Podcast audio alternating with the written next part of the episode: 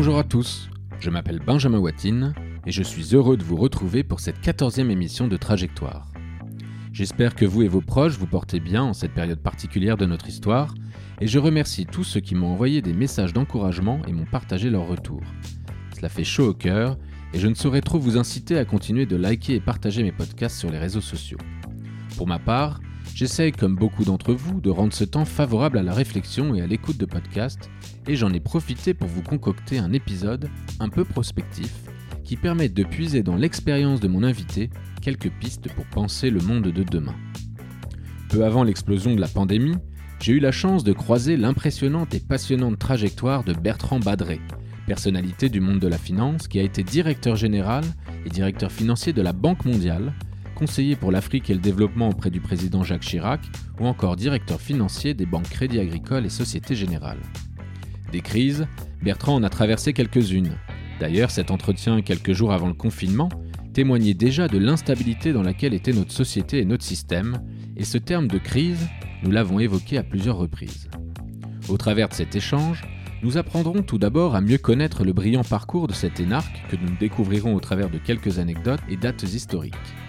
Nous verrons comment Bertrand, au gré de belles rencontres, a su évoluer jusqu'à prendre la tête de la Banque mondiale à Washington, qui est, je le rappelle pour les auditeurs un peu moins avertis, une des deux institutions financières avec le FMI qui ont été créées au lendemain de la Seconde Guerre mondiale avec les accords de Bretton Woods sous le nom de Banque internationale pour la reconstruction et le développement, la BIRD. Mais vous verrez également que Bertrand Badré n'est pas un financier comme les autres. Il quitte le groupe de la Banque mondiale en 2016 et lance un fonds d'investissement baptisé Blue Like an Orange Sustainable Capital, où il vise à combiner performance économique et impact en essayant de répondre aux objectifs de développement durable de l'ONU à une échelle importante. Avec ce fonds, Bertrand Badré s'inscrit dans une nouvelle trajectoire, celle de participer à la promotion d'une nouvelle finance, plus juste et plus durable, qui peut et qui doit contribuer au bien commun. Il a notamment écrit à ce sujet Can Finance Save the World, dont vous trouverez le lien dans la description. Ces objectifs ambitieux, je ne peux que les encourager et y adhérer, puisque c'est ce que nous essayons de réaliser depuis maintenant plus de deux ans chez SoWeFund. Bref, vous l'aurez compris, c'est pour moi une des personnalités à suivre de près et peut-être plus encore au regard de la crise que nous vivons aujourd'hui tout de suite, je laisse place à notre conversation. C'est parti. Bonjour Bertrand Badré. Bonjour. Merci infiniment d'avoir accepté cette invitation. Je suis très honoré euh, de pouvoir partager cette conversation avec toi. Et d'autant plus que euh, ça n'a pas été facile euh, à organiser. après, il faut pouvoir informer les auditeurs. C'est assez logique puisque tu vis aujourd'hui aux États-Unis, à Washington. donc un grand merci d'avoir trouvé ce temps précieux à partager avec nous. Alors pour entamer cette émission, euh, j'ai l'habitude de demander à mes invités de se présenter brièvement en une ou deux petites phrases. Peux-tu nous dire donc qui tu es Bertrand aujourd'hui? Alors, euh, tu l'as dit, je m'appelle Bertrand Badré, j'habite à Washington depuis 7 ans, c'est mon deuxième séjour aux États-Unis, j'avais habité à New York euh, au tournant des années 2000, au tournant du millénaire. je suis marié, j'ai quatre enfants, et j'ai passé une bonne partie de ma vie à explorer tous les recoins de la finance, à en voir les satisfactions, mais aussi à en voir les craquements, les fissures, et euh, commencer à réfléchir aujourd'hui à l'urgence euh, de réformer ce système. Alors, dans le, dans le paysage euh, et, de, de, la finance, et, d'après tes, derniers, tes derniers écrits, tu te dis être un peu un Forrest Gump de la finance. Est-ce que tu peux nous en dire un peu plus et nous dire pourquoi? Oui, alors Forrest Gump de la finance, c'était une manière provocatrice euh, de faire un clin d'œil aux lecteurs, notamment américains. Euh, quand je me suis retourné, j'ai vu que ma carrière n'était pas celle dont, entre guillemets, je rêvais euh, il y a 30 ans quand j'ai fini mes études. quand j'ai fini mes études, on était, ou en tout cas j'étais entre, entre HEC et Sciences Po en 1989. C'était la chute du mur de Berlin, le triomphe du modèle néolibéral, de ce qu'on appelait à l'époque le consensus de Washington. Et la réalité, c'est que j'étais assez fier de me dire je suis au bon endroit au bon moment et tout ça va nous entraîner très haut. Et donc je voyais quelque chose d'assez simple, d'assez linéaire et d'assez facile. Évidemment, comme on l'a vu, le film de 1989 n'a pas été exactement conforme à celui qu'on a vécu depuis ces 30 ans. Et donc finalement, j'ai fait une carrière qui, un, un peu comme Forrest Gump, m'a amené euh, de manière non planifiée, mais finalement assez plaisante, à être là où ça se passait quand ça se passait, dans des situations de responsabilité plus ou moins visibles. Euh, mais d'avoir été euh, fonctionnaire au ministère des Finances au moment où on mettait en place l'euro, d'avoir été banquier d'affaires à Londres au moment de ce qu'on appelait, alors les plus jeunes s'en souviennent pas, mais la nouvelle économie. C'était ce qu'on appelait le dot-com. Il suffisait de rajouter dot-com à son nom pour brusquement voir sa valeur exploser, littéralement à la fin. Euh, j'ai été euh, aux États-Unis euh, donc en 2000-2003, au moment où cette bulle, première bulle Internet explosait, mais aussi moins, moins figurativement au moment où le World Trade Center s'est effondré, ce que j'ai vu de mon bureau. J'ai été conseiller du président de la République à l'époque, Jacques Chirac, au moment de la guerre en Irak donc au moment des grandes tensions, je revenais des États-Unis, j'étais euh, cabinet à l'Élysée au moment des tensions euh, américano-européennes, mais c'était aussi paradoxalement le moment où on a beaucoup réfléchi à une nouvelle relation avec les pays en voie de développement. Et là aussi, j'ai été partie prenante de ces discussions sur une nouvelle approche du développement. J'ai ensuite été euh, de nouveau banquier d'affaires à Paris et j'ai travaillé sur ce qui était à l'époque la plus grande restructuration jamais entreprise, celle du groupe Eurotunnel. Euh, donc là aussi, de, voir, euh, voilà, de, voir aussi sur un des sujets les plus emblématiques, c'était une infrastructure magique. le fait de ce tunnel, on en rêvait depuis Jules César. Il était fait, c'était un désastre financier. Donc de pouvoir travailler à ce, qui a été la dernière restructuration et celle qui a fonctionné est un moment important. J'ai été ensuite directeur financier euh, des groupes Crédit Agricole et Société Générale euh, au moment de l'effondrement du système. J'ai rejoint le groupe Crédit Agricole quelques jours avant le début de la crise du subprime, littéralement quelques jours avant, et j'ai vu le système s'effondrer sous mes pas. J'ai ensuite été euh, nommé directeur général de la Banque mondiale. Et à ce titre, j'ai participé aux travaux du G20 du G7, de ce qu'on appelle le Financial Stability Board, qui est l'organe qui réunit les gouverneurs de banques centrales, les directeurs du Trésor, les autorités de marché, l'AMF pour la France, euh, et qui a travaillé à comment on répare après la crise. Donc je me suis retrouvé de l'autre côté, euh, au titre de la Banque mondiale, de l'autre côté du miroir, euh, avec aussi une vision mondiale. Je suis passé d'une vision française à une vision mondiale, depuis les États-Unis sur les pays émergents. Et euh, j'ai ensuite participé aux travaux d'un think tank à Washington, ce qui n'était pas du tout dans mon plan de carrière. J'ai passé un an au Peterson Institute à Washington, euh, l'année de l'élection de Trump et l'année du Brexit. C'est intéressant de travailler avec des intellectuels au moment où tout ça se fissure. Et depuis, euh, j'ai pris la décision de créer ma propre entreprise et finalement plutôt en avance de phase, de réfléchir aux questions de développement durable, d'impact et à la manière dont ça doit être pris en compte par la finance. Donc voilà, donc le, le, film qui était Je fais une carrière vers les sommets sans aspérité, en fait c'est traduit par Je fais plein de choses euh, non planifiées.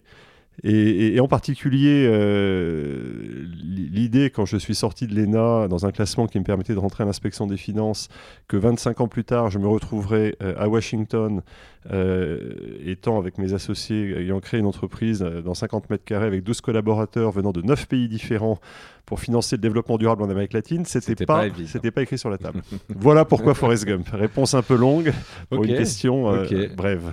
Non, mais on va, on, va rentrer euh, davantage dans, le détail, en tout cas, de, mhm. certaines de, tes, euh, de certains de ces moments.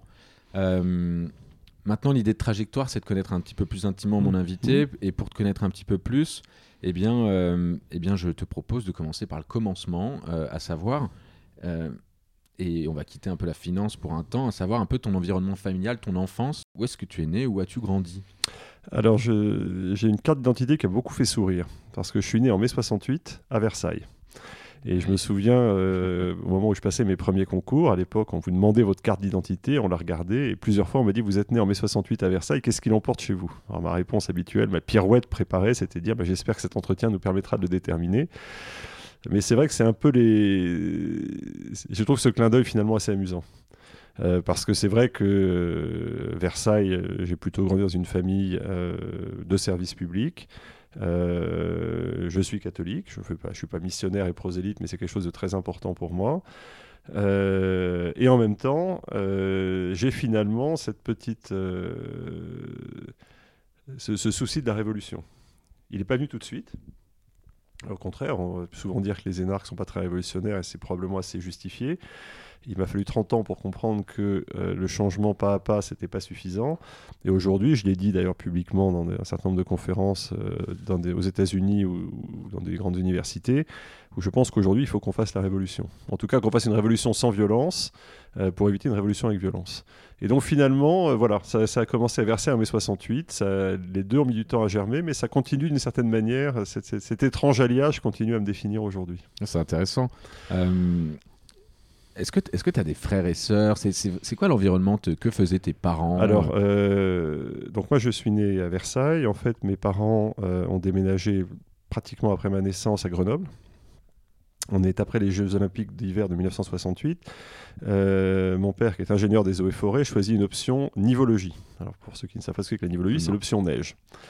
Et euh, s'installe à Grenoble, euh, où il y a un centre technique des eaux et forêts, du général des eaux et des forêts, pour travailler au développement des stations de sport d'hiver françaises, bien connues aujourd'hui, mais qui datent de cette période-là. Vous avez Avoriaz, d'Alpe d'Huez, des Deux Alpes, etc. Et donc, j'ai un père que je voyais partir sur ses skis, euh, essayer de voir comment, euh, comment on travaillait là-dessus. Donc, ça, c'est mes souvenirs d'enfance. Euh, mon père, ingénieur, est remonté à Paris, a ensuite eu une carrière dans les cabinets ministériels, de haut fonctionnaire, et puis finalement d'élu. Euh, puisqu'il est devenu euh, sénateur-maire de Villeneuve, euh, juste à temps pour me marier d'ailleurs, parce qu'il s'est fait élire une semaine avant de nous marier, c'était bien calculé. Nous avons ah été le premier mariage qu'il allait célébrer. Donc j'ai vraiment dans une famille en fait du côté de mon père qui donc encore une fois de fonctionnaires, mais en plus de fonctionnaires euh, liés euh, à la forêt, à l'agriculture, au développement, à l'environnement. Mon grand-père, mon arrière-grand-père, etc. Il y avait d'ailleurs de manière assez prégnante euh, dans la maison familiale en Alsace, puisque je suis alsacien d'origine, un arbre généalogique, on entourait en vert ce qui avait, ce qui avait fait de la forêt. Et effectivement, à notre génération, il n'y en a plus. Donc je suis content de revenir au développement durable aujourd'hui. Donc ça, c'est du côté de mon père. du côté de ma mère, maman était enseignante professeur de lettres classiques, comme on dit, euh, français, latin, grec.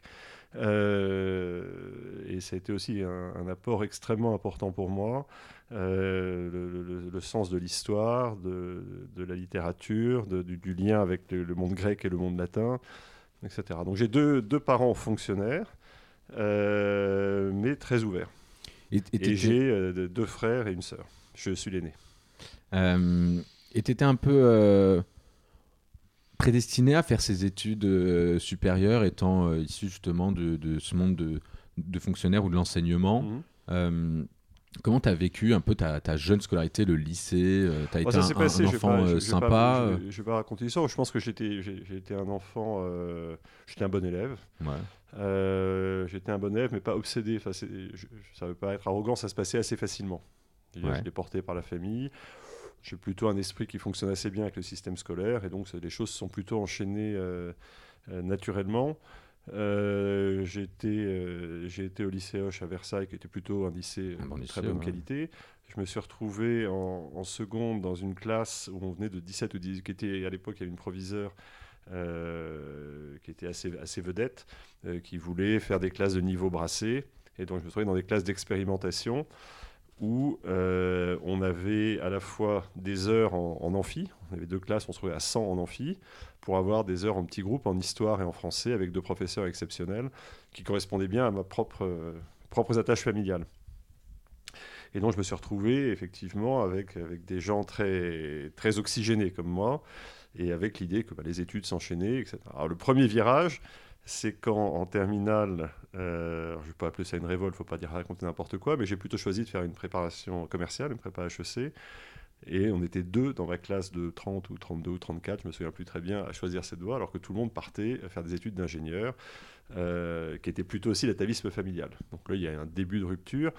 Euh, sachant que c'est pas non plus une rupture complète, puisque euh, du côté de, de ma mère, j'ai deux oncles qui avaient fait HEC, dont un qui, était, euh, qui, qui, qui, reste une référence aujourd'hui, qui s'appelle Pierre Vernimon, qui a créé les cours de finance HEC, qui a créé le manuel de finance qu'on appelle le Vernimon, et, donc j'ai eu comme professeur d'ailleurs, etc. Donc c'était pas. Ah oui, il y a quand même des. Il y a quelques atavismes. Et mon autre oncle, euh, qui comme Pierre Vernimon malheureusement, sont tous les deux décédés à 50 ans, euh, était lui-même banquier euh, chez Indosuez. Donc Pierre Vernimon était chez Paribas et Emmanuel Vasseur, mon autre oncle, chez, chez Indosuez. Et les deux m'ont accompagné à ce moment-là. Oui, donc la finance à, ce niveau-là est, quand même assez présente dans voilà. Mais elle ne vient pas de la culture dominante de la famille euh, paternelle, pas du tout. Donc ce premier virage au, niveau de la terminale, que retiens-tu de cette période jusqu'à jusqu'à cette terminale? Est-ce que tu avais des, passions à côté, au-delà du, système scolaire, mais des passions, du sport euh, ou autre? Est-ce que tu étais invité à faire... Euh, oui, oui j'avais la chance d'avoir pas mal de facilités. Euh, je suis pas un grand sportif, mais j'aime bien. Donc, euh, donc je faisais du, j'aime bien les sports collectifs, donc j'ai fait pas mal de basket. Je n'étais pas un très bon joueur, mais ça, voilà, c'était sympa. Je me suis fait beaucoup d'amis que je garde encore aujourd'hui dans les différentes équipes. Euh, et surtout, je suis un animal assez social. J'aime bien avoir des amis, j'aime bien les voir, j'aime bien refaire le monde. Et j'aimais déjà refaire le monde quand j'étais en sixième, et j'aime encore refaire le monde aujourd'hui. Donc ça, ça fait partie de, de cette joie. Par ailleurs, j'aime aussi, ça c'est peut-être d'avoir grandi à Grenoble et d'avoir des racines alsaciennes, mais pas de la plaine d'Alsace, de, des, Vosges. Euh, j'aime bien la montagne, été comme hiver, donc ça, ça fait partie. C'est ton refuge un peu? Non, c'est un endroit où on respire différemment. Et euh, c'est un, un, endroit qui élève. C'est idiot de le dire, mais c'est vrai. C'est l'endroit de l'effort, mais c'est un effort qui n'est pas euh, dans l'intensité immédiate. Quand vous êtes sur un terrain de basket, vous courez très vite et vous êtes essoufflé. En montagne, vous marchez lentement. Il y, a tout cet apprentissage euh, de se calmer, en fait. Et ça, c'est très, très important. À quel âge tu quittes euh, le foyer familial Et euh, j'imagine c'est pour tes, premières études euh, Sorbonne d'ailleurs, je crois que tu as fait. HEC d'abord, ouais. mais HEC, finalement, ça a duré combien de temps? Tu as fait tout le. J'ai réussi le concours à 18 ans, donc je suis parti à 18 ans. Et tu as, fait ton, ton cursus standard Pas standard. ça a toujours un côté pédant de dire que c'était standard de faire ça. Oui, j'ai passé euh, trois, ans, trois ans à HEC. En parallèle, j'étais à la Sorbonne où je faisais de l'histoire, qui, qui, est la, passion qui reste ma passion aujourd'hui. Euh, comprendre l'histoire des hommes, comment ça se passe, pourquoi ça dévie de temps en temps, pourquoi de temps en temps ça marche formidablement bien, pourquoi de temps en temps il y a des catastrophes. Euh, ensuite, j'ai fait Sciences Po tout en travaillant. D'accord. Euh, puis l'ENA. Puis une, forme de quoi? Une forme d'apprentissage ou c'était genre Non, non, d'abord, ça n'existait pas, tellement à l'époque, bah oui, ce, qui, ce, qui, trahit une nouvelle fois mon âge. Euh, mais si je reviens sur HEC, en fait, j'arrive à HEC, j'ai 18 ans. C'est à la fois tout près de chez moi, parce que je vais en Josas, ville d'Avray, où je grandis, euh, c'est 25 minutes en voiture. Et en même temps, c'est pas chez moi. Et donc, je me retrouve sur un campus avec des gens plutôt un peu plus âgés que moi. Euh, parce que j'ai réussi le concours euh, du premier coup avec un an d'avance? Par rapport aux gens qui rentrent aujourd'hui, c'est vrai qu'il y a un décalage et, que quelquefois, entre 18 et 20 ans, c'est une vraie, étape, c'est important. Et, euh, et là, je participe à l'aventure du bureau des élèves. Euh, et pour moi, c'est très structurant, cette bande d'amis. Une partie était d'ailleurs dans l'équipe de basket d'HEC, donc ça retrouve euh, des, adhérences. Et c'est encore une fois pour une grande partie toujours des amis aujourd'hui. on se retrouve 30 euh, ans après, un peu plus de 30 ans maintenant, tous ensemble. Donc HEC pour moi, c'est vraiment le moment très intéressant parce que quand on se remet dans l'arrière-plan de l'histoire, euh, j'y rentre en 1986, c'est l'élection euh, de la majorité autour de Jacques Chirac. Au moment où on a une, le libéralisme en France, c'est la révolution conservatrice américaine, c'est la transformation du capitalisme. Et donc, c'est vraiment, HEC devient l'école où le capitalisme prend sa valeur moderne. Mm, mm. Et moi, c'était, il y avait un côté, encore une fois, je le disais tout à l'heure, très exactement. Au bon endroit. C'était vraiment, je suis au bon endroit au bon moment. Enfin, c'était, euh, c'était le moment où bah, je fais mes premiers stages. Pour moi, c'était compliqué. J'ai une famille où c'était quand même très service public. Euh, je fais, quand je vais faire un stage chez Colgate Palmolive pour aller vendre euh, le premier euh, produit de la vaisselle liquide, c'était pas exactement sur le radar de ce que j'avais appris avant, mais c'était passionnant. La première fois que j'étais dans l'arrière-salle d'un supermarché, d'un hypermarché pour discuter avec l'acheteur, ça, il n'y avait rien qui m'avait préparé avant. Euh, mais de même que je fais un stage passionnant en deuxième année euh, à Hong Kong euh, chez Indo-Suez, et qu'après je pars sac avec un copain en Chine un an avant Tiananmen. Et là aussi, c'est vrai que c'est exceptionnel dans une vie d'avoir vu un pays avant et après. Et quand vous avez 20 ans, j'avais juste 20 ans quand j'étais en Chine, et que vous promenez Sakodo, vous avez une mémoire photographique extraordinaire. D'abord parce que vous n'êtes pas d'accord avec votre GPS, vous avez encore un plan qui est écrit en chinois, vous, vous perdez facilement. Et donc je suis revenu 10 ou 20 ans après sur les lieux de mes premières, premiers exploits, mes premières balades, et euh, bah oui, il y a un avant et un après. Euh, les embouteillages à Pékin en 1988, c'était des vélos. Aujourd'hui, c'est plus des. Remarque, il n'y a plus personne dans la rue avec le mm. coronavirus, mais c'est des voitures. Euh, à l'époque, il y avait encore une monnaie pour les étrangers, une monnaie pour les Chinois, avec évidemment un marché au noir, etc. Et donc, c'est HEC pour moi, c'est tout ça, cette ouverture au monde. À l'époque, ça, amuse mes enfants quand je leur dis pour aller à Hong Kong et faire des économies on avait pris, euh, on était, deux à partir là-bas, un billet Nouvelle Frontière. Ça, rappelle des souvenirs pour les plus anciens. Euh, et on était parti par Bruxelles, Bucarest, Abu Dhabi, Bangkok, Hong Kong. On a mis trois jours pour aller à Hong Kong, et ça m'a permis de payer un billet moins cher. C'est un truc qu'on ferait plus aujourd'hui. voilà, donc c'est tout ça, je sais. Et c'est aussi, euh, à la fin, qu'est-ce que je fais après? Et oui, qu'est-ce que tu fais après? Alors, qu'est-ce que je fais après? Je, sors d'HEC, j'ai 21 ans, tout juste. Euh, et j'ai à la fois un appétit professionnel et en même temps, je me dis c'est un peu tôt. Donc, je ne suis pas encore trop sûr. Et la fibre du service public me rattrape. Et je me dis, euh, il y, a à la fois le côté bon élève qui dit, bah, après tout, allons jusqu'au bout de l'exercice et, tentons les l'ENA, et un côté qui est, mais oui, mais euh, c'est quand, même, quand même quelque chose qui m'intéresse, la, chose publique. Euh, et donc je choisis de faire Sciences Po, mais j'avais emprunté pour, financer une partie de ma scolarité à HEC, donc j'avais un petit sujet de remboursement, même s'il y avait un différé de 3 ans, bah, il tombait à la fin d'HEC. Et donc je cherche un boulot à temps partiel, donc en fait 3 jours par semaine. Et je le fais dans une entreprise euh, qui s'appelait BFI Ibexa, peu, importe. Euh, mais je suis très reconnaissant au patron qui m'a fait confiance à l'époque, qui était, euh, un, mentor assez exceptionnel. Et je me retrouve dans une entreprise qu'on appellerait aujourd'hui une, une, PME, qui, faisait, qui faisait 100 millions de dollars de chiffre d'affaires. Donc entreprise européenne, mais incorporée aux États-Unis. mais c'est de la distribution, donc c'est du chiffre d'affaires qui tourne, c'est pas de la production. C'est pour ça que je fais euh, mais qui était très intéressante, qui en fait euh, importait euh, des composants électroniques des États-Unis, du Japon, de Corée, de Taïwan, pour les distribuer en Europe. Y compris d'ailleurs, de manière, ça m'amusait, des composants qui servaient à la bombe atomique française, des choses comme ça. Et c'était le moment justement de l'ouverture des frontières. Donc comment est-ce que quand on distribue en Europe, on s'adapte au marché unique européen? Exactement. Donc c'était pour moi très intéressant. Et c'était assez drôle parce que j'étais assez schizophrénique. Euh, j'avais à la fois, euh, bah, j'étais un étudiant de 21 ans à Sciences Po, donc j'avais le même âge pour le coup cette fois que les autres. Et en même temps, euh, il m'arrivait d'arriver en cours avec une veste et une cravate, ce qui n'était pas du tout mon truc naturel. Et les gens me prenaient pour un bêcheur parce que j'étais en veste et cravate, alors que c'était juste que je sortais de l'avion ou que j'avais une réunion derrière.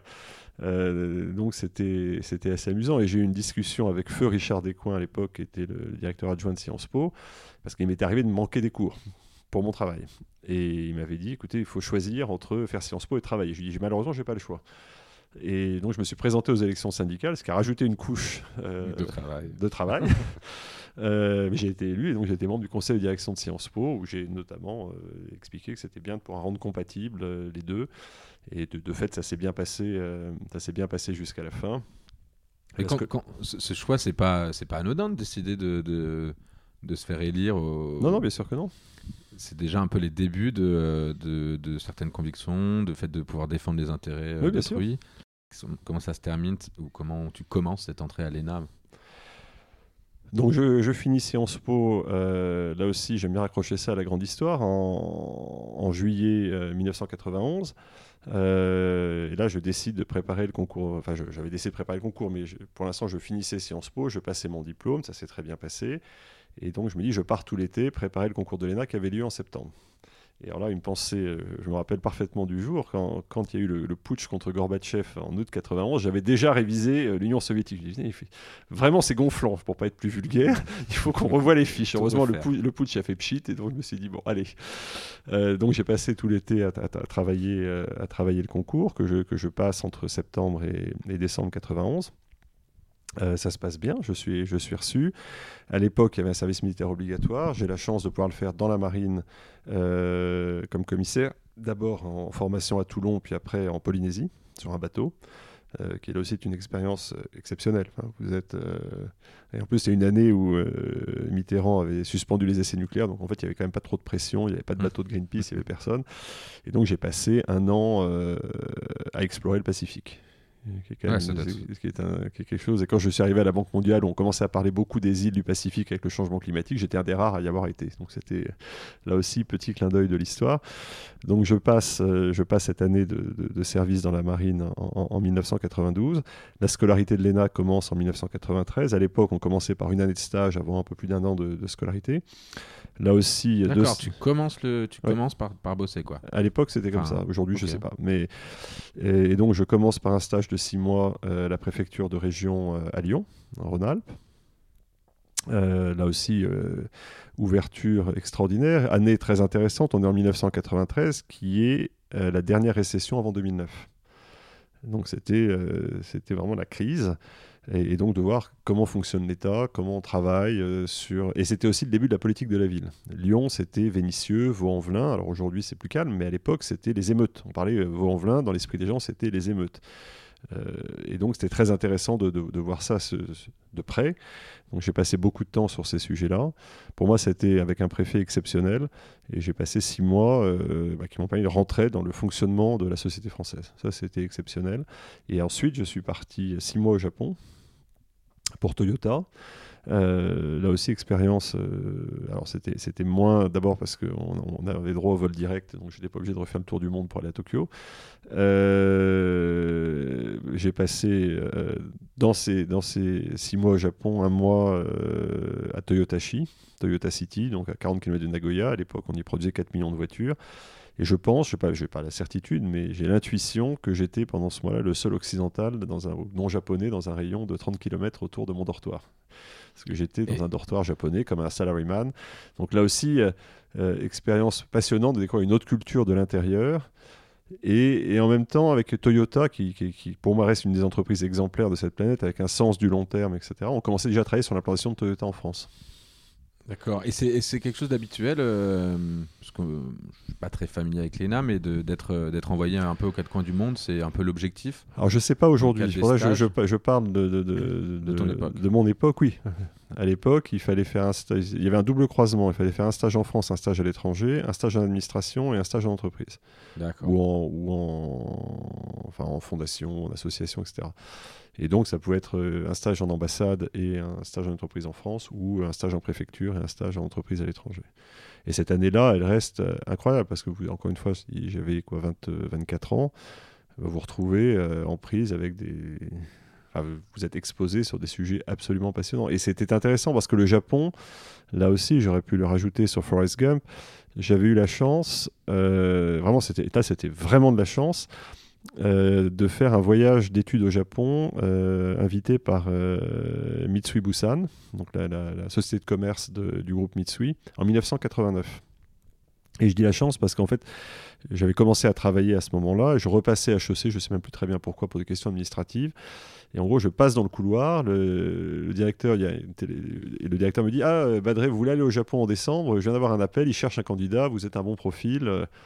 Euh, je lui dis euh, pardon, je vais voir mon patron qui venait de m'embaucher. Il me dit bah oui, bien sûr, vas-y, euh, pars au Japon. Et donc j'ai fait un voyage d'études au Japon en décembre 1989. Et c'est le, le moment où le Nikkei a atteint son point le plus haut historiquement. C'est le moment où la bulle japonaise a explosé. Donc j'étais aussi à Tokyo, pour reprendre Forrest Gump, le jour où ça a commencé à s'inverser. Et quand je reviens au Japon en 1993, euh, bah, c'est le moment où on est, on est au cœur de la décennie perdue, où le Japon, il se passe plus rien. Et du coup, qu'est-ce qui se passe? C'est quoi le, Quand est-ce que tu rentres un peu dans le monde de la finance? Il y a encore des sujets. Bah, la, finance, euh? la, finance, ça s'est fait, euh, ça s'est fait presque naturellement. La sortie d'ENA, finalement. Ça s'est fait presque naturellement et involontairement. j'avais choqué beaucoup quand j'étais arrivé à la Société Générale, où j'avais dit à mes équipes, ils me le rappellent encore aujourd'hui, je dis je suis un financier qui préfère les hommes aux chiffres. Je suis pas un homme de chiffres, paradoxalement, mais voilà, j'en ai fait mon métier. Je pense que je suis pas complètement manchot et que je sais faire. Et en fait, la finance, euh, quand j'étais quand j'étais à HEC pour choisir une spécialité en dernière année, j'ai choisi finance, alors en partie euh, du fait de mon oncle Pierre Verniman qui, qui mm. pilotait la majeure finance, mais aussi parce que euh, j'aimais bien les maths, j'étais assez à l'aise avec les chiffres, et je me suis dit le bon élève va faire de la finance. C'était plutôt le plutôt que d'aller faire de l'audit ou euh, et puis je me sentais pas entrepreneur, donc voilà. après, il se trouve que le job que, que j'ai pris dans cette entreprise BFI Bexa, c'était d'être numéro 2 du directeur financier. Peut-être qu'il m'aurait pris comme numéro 2 de direction marketing, j'aurais pas fait de finance. Mais là, ça s'est trouvé aussi comme ça. Euh, et qu'à j'ai eu un classement qui m'a permis d'aller à l'inspection des finances. Et donc finalement, petit à petit, bah, j'ai fait de la finance, euh, pas comme Monsieur Jourdain sans le savoir, je suis pas arrivé en aveugle, mais ça s'est fait de, manière, euh, je dirais presque continue, itérative, jusqu'à ce que ça devienne finalement. Mais quand, on fait, quand on fait l'ENA, est-ce qu'on n'a pas quand même un, objectif d'entrer de, d'entrer en politique finalement euh, et, et, toi, en fait, c'était quoi un peu ton. Enfin, c'était quoi ton état d'esprit à l'époque? Puisque il euh, y, a, y, a des parcours. Non, non la, réalité, c'est que c'était quelque chose qui m'a démangé. Euh, j'ai un père qui, qui, a été parlementaire, qui a été maire. c'est plutôt des sujets qui m'ont toujours intéressé. Et la question, euh, la question a toujours été, elle a été importante elle a décliné au fur et à mesure que je vieillissais. C'est en partie un choix, en partie des circonstances. Euh, mais c'est vrai quand, quand on s'est marié, euh, on s'est plus dit qu'il était important qu'on fonde notre couple avant de commencer à se disperser, parce que la politique c'est quelque chose de très accaparant et, et de risqué. Faut appeler un chat un chat. Mhm. Euh, et donc on s'est dit, ok, on, reporte la décision à 10 ans plus tard. Mais de risquer pourquoi? Je me permets de rebondir un peu, mais de risquer à, à quel niveau? Bah Pour la vie de famille. Ouais, donc là, c'est vie perso, vie privée. C'est ça le risque. Bien sûr, bien sûr. Et, donc, c'est pas, c'est pas, d'avoir dit non à la politique, c'est de dire, c'est euh, solidifions d'abord avant de partir dans d'autres aventures. Et donc ça, et on se, dit, on se donne 10 ans. Alors il se trouve que 10 ans après, je, sors du cabinet de, Jacques Chirac et que je suis sollicité pour me présenter à des élections. La réalité, c'est qu'entre-temps, ma, ma, flamme politique avait un peu diminué et que finalement, on en discute et que je donne pas suite. Et c'était quel type d'élection? Non, bah, l'idée c'est que j'avais 35 ans, j'étais alsacien, euh, on me proposait d'aller en Alsace, on commençait par les élections régionales, et puis voilà, enfin après, le, voilà ce qui s'est passé, le parcours, euh, le parcours assez, euh, assez classique. Donc le fait est que je n'ai jamais été, j'ai jamais fait de politique au sens électoral du terme, et que je respecte beaucoup ceux qui le font, parce que je vois très bien ce que ça implique en termes, encore une fois, de, de risque, d'exposition, de, de, de critique, etc. Et c'est de plus en plus dur aujourd'hui. Enfin, je pense qu'aujourd'hui, pour, pour se lancer, il faut vraiment être en acier trempé. Ah euh, il faut rien avoir à se reprocher. Euh, il faut euh, si possible ne pas avoir d'argent du tout, mmh. etc. Enfin, c'est pas très facile comme, comme histoire aujourd'hui, avec des, des, procès d'intention en permanence, etc. c'est dommage parce que je pense que ça va, ça va atrophier le pool des talents qui sont prêts à, à, faire ce métier. mais en même temps, la, la chose publique au sens police, euh, m'a toujours passionné. Donc c'est vrai que j'étais très heureux de travailler avec Jacques Chirac. J'ai toujours, quand les, politiques m'ont demandé des avis sur telle ou telle question, je l'ai toujours donné. J'ai toujours consacré du temps à ça. Euh, j'avais eu euh, à, divers titres l'occasion de travailler avec Emmanuel Macron, que je connais assez bien. il a eu d'ailleurs la, gentillesse de, préfacer mon livre. donc voilà, donc j'ai pas de problème. Et d'une certaine manière, à la Banque mondiale, j'ai bah, finalement j'ai fait ça. Voilà, j'ai fait de la politique au niveau mondial, j'ai pu avoir une influence, et d'une certaine manière, j'ai plus la frustration de ne pas l'avoir fait. D'accord, mais je continue à travailler, mais c'est vrai que c'est quelque chose qui m'a démangé, et ça, et, ça me tient toujours. Je ne vais pas faire semblant que ça m'intéresse pas. Euh, et le fait que j'écrive des articles, des livres, que je prenne part dans le débat, que je pousse des initiatives, euh, c'est une manière de faire de la politique qui est qui n'est pas la même que celle d'être de, candidat à une élection, mais, euh, mais de contribuer. Oui, de toute façon, la Banque mondiale, c'est éminemment politique. Euh, beaucoup de tes mm. sujets, même tous tes postes, sont, ont été très politiques. Mm. Mais, mais on, va y revenir d'ailleurs à, ce sujet de la Banque mondiale, mais, mais quand tu dis que ça te démange, finalement, avec ton, ton profil et mm. tout ton background, c'est par où que tu irais enfin, tu, Si demain tu devais faire de la politique et t'exposer si dans, ta sphère privée, on acceptait que tu t'exposes. Non, non, mais on, accepte. Il n'y a plus de sujet maintenant. Les enfants sont grands, etc. La question, est-ce que j'en ai, est-ce que j'en ai encore, envie, aujourd'hui? Je suis pas sûr. D'accord. Alors, il y a une part de lâcheté peut-être de dire, j'ai pas envie de m'exposer. Euh, mais je, je, je, trouve, je trouve vraiment, et peut-être que je suis symptomatique d'une génération qui va avoir peur ou qui va hésiter à faire ça. Ou alors on se met comme Trump, on a tellement de choses à se reprocher qu'on a vite, on s'en fout et on avance en disant bah oui, euh, je suis comme ci et comme ça. Et si je tirais quelqu'un sur la 5 avenue, on m'arrêterait même pas. Je suis pas comme ça. Donc euh, donc c'est des questions que je vais probablement me poser très longtemps. Et puis si ça se passe, ça se passe, ça se passe pas, ça se passe pas. Mais en tout cas, c'est pas quelque chose qui m'empêche de dormir le soir. Euh, ok. on, on, va revenir un peu à ta vie de financier. Mhm. Après l'ENA, tu insères donc dans tous ces différents, bah, dans l'inspection des finances. Mmh.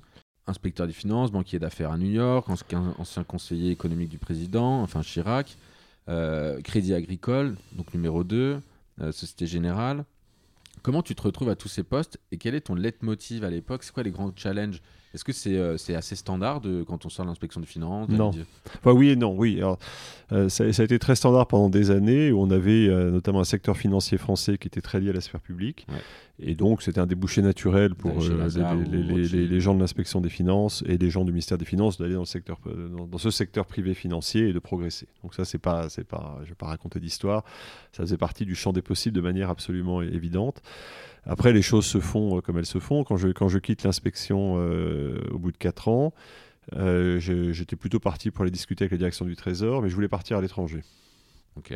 Je on s'était dit avec ma femme, on aimerait partir à l'étranger, euh, prendre un peu de recul, et c'est plutôt mieux le faire quand les enfants sont petits, quand ils sont grands, parce que plus, plus on reste, moins on a envie de bouger.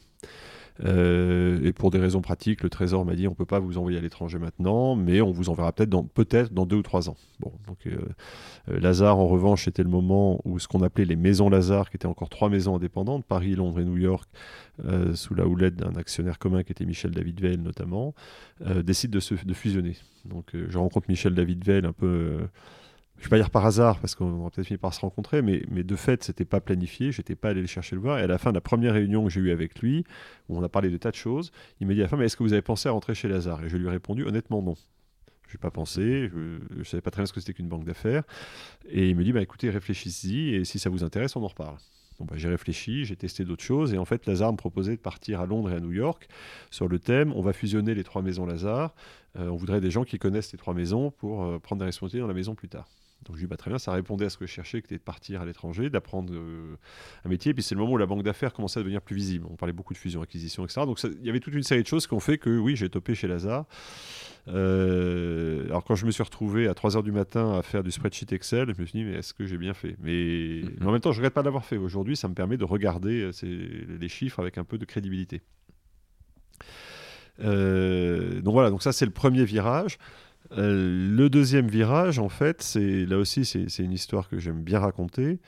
Euh, et qui pour moi, c'est toujours un conseil que je donne aux plus jeunes, c'est de, ne pensez pas en termes de carrière, parce que quand on regarde la carrière, on ne regarde que l'objectif, et on, alors qu'il faut ouvrir les yeux. Euh, et l'objectif, c'est comme ceux qui font du bateau ou de la montagne, on n'y va pas tout droit, on tire des bords, on fait des lacets. Et euh, j'étais à Londres donc euh, pour Lazare. Euh, François Villeroy de Gallo, qui est maintenant gouverneur de la Banque de France, que j'avais eu comme professeur à l'ENA et qui est devenu un ami, m'appelle et me dit écoute, voilà, Michel Cansu va quitter la direction générale du Fonds monétaire international, il est à Paris, il aimerait te rencontrer, il veut rencontrer des, jeunes financiers, cathos, un peu ouverts, etc. Voilà. Et moi, je, je pas évidemment, c'est comme si aujourd'hui on vous disait est-ce que vous voulez déjeuner avec Christine Lagarde demain? Vous dites oui. Oui, oui. Voilà, bon, pareil, bah, j'ai dit, dit bah oui, oui, j'étais à Londres et je dis oui. Et je me souviens que la, veille du jour pour le déjeuner, j'avais un gros dossier à préparer pour Lazare. Je me dis, non, c'est pas raisonnable que j'aille à Paris demain, même si à l'Eurostar. Euh, c'est pas très grave, Michel Cantu. Bon, euh, bon. Et puis, euh, puis finalement, je me dis, bon, c'est quand même bête. Enfin, je me souviens vraiment, j'ai vraiment hésité à annuler le dernier moment, puis je suis venu. On a eu un très bon déjeuner et il s'est rien passé tout de suite. Et en fait, euh, je ne sais pas combien de, mois plus tard, mais peut-être 10, ou 12 mois plus tard, euh, Michel Cantu me recontacte et me dit voilà, je vais prendre la présidence des semaines sociales de France, peu importe, euh, je voudrais que vous donniez trésorier. Et par ailleurs, on m'a confié une mission de réflexion sur le financement de l'accès à l'eau dans le monde. Est-ce que vous pourriez me donner quelques idées? Je dis bah oui, oui. Et puis bah, au bout de quelques semaines, il me rappelle et il me dit bah finalement, est-ce que vous voulez pas faire partie de du groupe que je mets en place pour réfléchir au financement de l'accès à l'eau. je me suis retrouvé le bébé du groupe, j'avais 30 ans, et il y avait euh, André El Gouria, qui, avait à l'époque, qui était ancien ministre des Finances mexicain, qui est maintenant le patron de l'OCDE, Alassane Ouattara, qui est maintenant euh, le président de la Côte d'Ivoire, etc. Enfin, il y avait quand même du bon monde, et puis le bébé qui était moi. Et je me suis toujours dit, et, c'est à cause de ça que j'ai été recruté à l'Elysée sur ces questions de développement, et c'est à cause de ça que le chasseur de tête sur la Banque mondiale m'a dit, je vais un financier que à ce développement. J'aurais pas été à ce déjeuner, je serais peut-être pas en face de vous aujourd'hui. Et, donc, c'est pas ce qu'il dit toujours aux gens, euh, ouvrez les yeux, vous savez pas d'où ça va venir. Et pour moi, c'est une... faire un petit peu violence, euh, saisir les opportunités. Exactement. Donc c'est pour moi c'était très et bon après j'aime bien identifier remonter la, généalogie de mes décisions et donc là voilà ça, je sais que celle-là elle a été très il y en a d'autres mais celle-là a été très importante euh, donc voilà comment ça s'est fait voilà comment le, ça s'est enclenché quand même, il y, y, a un sujet. On, va parler de la Banque mondiale, mais tu me disais tout à l'heure, euh, c'est assez, c'était assez euh, monnaie courante de passer de l'inspection des finances à, à la banque privée. C'est-à-dire en fait de mélanger pas mal le monde politique et le monde de la banque, le, la banque d'affaires, de la banque privée. C'est euh, pas déjà un petit peu euh, questionnable ce, ce, sujet dans notre, dans notre système Il ne faut pas faire, d'anachronisme. Le système a fonctionné comme ça. Il faut se rappeler que le crédit a été nationalisé en France en 1945. Pas, ça date pas d'hier. Euh, jusqu'à il y a peu, toutes les banques étaient publiques. Ouais. Alors, non, pour les plus jeunes, ils ne se souviennent pas de cette époque. Donc on a un système qui fonctionnait comme ça. Et quand le système a émergé de sa gangue publique pour devenir de plus en plus privé, ben, on a continué à garder un certain nombre de personnes qui pouvaient faire le pont entre les deux. Euh, donc voilà, c'est comme ça. Pas, je porte pas de jugement de valeur. Euh, c'est facile avec le recul de dire c'était idiot. Je sais pas. Vraiment. Et de toute façon, le, secteur financier reste un secteur qui est éminemment régulé. Et donc, il faut des gens qui soient bilingues. S'il y a une chose que je dis aussi quand, quand je parle à mes étudiants, il faut savoir être euh, polyglotte. C'est-à-dire qu'un des, drames du monde dans lequel on vit aujourd'hui, c'est qu'il y a des gens qui parlent euh, la langue société civile et pas d'autres. Il y en a qui parlent la langue du secteur privé et pas d'autres. Il y en a qui parlent la langue du secteur public et pas d'autres. Il faut des gens qui parlent les trois langues. Parce que sinon, chacun, chacun est dans, sa, dans son couloir et on ne risque pas de résoudre les problèmes chacun dans son couloir. Ok. Euh, bon, bah, donc euh, tu nous l'as un petit peu dit. Du coup, tu te fais chasser euh, pour, pour la Banque mondiale. Alors ça, il y, a quelques peu- années. il y a C'est- quelques c'est- années. Je rentre chez Lazare en 1999 et je pars à la Banque mondiale en 2013. Donc il y a 14 ans entre les deux. Euh, très formateur. Euh, J'apprends, les, comme je le disais, les, les fondamentaux d'Excel et du deal. Euh, la restructuration du, du groupe Eurotunnel euh, et surtout je passe entre de- 2007 et 2011 euh, 2013 pardon euh, au Crédit Agricole puis à Société Générale euh, en charge des finances de deux des plus grandes banques du monde au moment où le système s'effondre. Et Ouais, ça, c'est intéressant, ça. Ça, c'est un apprentissage sur soi-même. On ne sait pas comment on réagit tant qu'on ne l'a pas testé. On peut se raconter des histoires avant, mais quand vous êtes en charge de. Alors, pas tout seul, heureusement, il y a un CEO, il y a un comité exécutif, mais vous vous retrouvez directeur financier du Crédit Agricole euh, le 15 septembre 2008, jour de la faillite de Lehman. Vous avez un bilan de 2000 milliards de dollars et vous vous dites comment ça se passe demain matin. C'est quoi la responsabilité pas dans les livres. hein. Comment ça se passe euh, Enfin, ouais, concrètement, euh, c'est assez lunaire. J'imagine qu'on est un petit peu surpris. Euh, ou ou est-ce qu'on vous a chassé pour ça quand même parce qu'on Non, non, non, on m'a chassé. euh, la réalité, c'est que, comme je vous le disais, je suis rentré au Crédit Agricole et j'ai signé avec eux euh, en juillet ou juin 2007. À l'époque, les arbres montaient au ciel et le ciel était bleu. C'est-à-dire, c'est- Là, là aussi, je, je raconte à mes étudiants, euh, le premier séminaire du COMEX auquel je suis invité à me joindre, si je n'étais pas encore formellement dans l'équipe, réfléchit à euh, une politique d'acquisition extrêmement ambitieuse. On parlait d'aller acheter pour 100 milliards d'actifs à l'été 2007. Et on visait 10 milliards de résultats nets en 2010. Évidemment, ça ne s'est pas passé comme ça, puisque le système s'est effondré qu'un jour plus tard. Donc j'ai été plutôt recruté comme, entre guillemets, banquier d'affaires, financier responsable, pour continuer à, gérer la croissance du Crédit Agricole. Et donc j'étais pas du tout rentré pour gérer la crise. Pas du Et tout. donc, et donc, comment ça se comment ça se retourne tout ça? Bah, ça se retourne. Moi, j'étais en vacances euh, en août, de- parce que comme toujours, quand on commence un job, on commence par des vacances. J'avais pris un mois de vacances entre, entre mes deux jobs euh, à l'été 2007. Et le 9 août 2007, le jour où euh, BNP Paribas, Odo et AXA annoncent qu'ils suspendent le, le remboursement d'un certain nombre de leurs fonds, la BCE intervient. Jean-Claude Trichet, qui je crois était sur son bateau dans la rade de Saint-Malo, euh, d'un conseil de la BCE qui injecte, comme on dit, 90 milliards dans le système pour éviter l'effondrement. 9 août 2007. Je me souviens très bien, j'étais, j'étais à la plage et le directeur général du Crédit Agricole me dit écoutez Bertrand, je sais que vous êtes en vacances, je ne reviens pas là-dessus, mais je pense que ça serait bien que vous vous connectiez à notre coup de fil quotidien pour comprendre ce qui se passe. Ben voilà comment ça se passe concrètement. Et la faillite de Lehman, comment ça se passe concrètement? Les Américains ne nous ont rien dit, on n'avait aucune info, pourtant j'avais des contacts aux États-Unis, personne ne savait rien. Et on apprend le 15, le dimanche soir, euh, que Lehman euh, fait, un filing Chapter 11, donc se, se déclare en faillite. Le directeur général du Crédit Agricole m'appelle, dit Bertrand, vous avez fait Eurotunnel, vous connaissez le régime des faillites, ça marche comment? Je dis, bah, le problème du Chapter 11, c'est que c'est fait pour des entreprises industrielles qui ont quelques milliards, maximum quelques dizaines de milliards de dettes, et qui se mettent à l'abri des poursuites de leurs créanciers pour se réorganiser. Là, c'est pas pareil, Lehman, c'est 600 milliards de dettes, parce qu'une banque, c'est une montagne de dettes. Je sais pas comment ça marche. Alors il y a un blanc, il dit ok, on se retrouve à 6h demain matin, euh, j'appelle toute l'équipe. Et, de, et du 15 septembre au 23 décembre euh, 2008, on s'est retrouvés tous les matins en réunion de crise, comité exécutif pour savoir ce qu'on faisait. C'est comme ça que ça se passe. Ça, c'est le concret. Ça c'est concret. Euh, Et tous les matins, vous avez des rumeurs qui vous disent Ah là là, UBS va sauter, Citigroup va sauter, Fortis va sauter, Natixis va sauter, que, que sais-je encore va sauter. Et tous les matins, vous devez prendre une décision est-ce que je continue à traiter avec cette banque ou pas?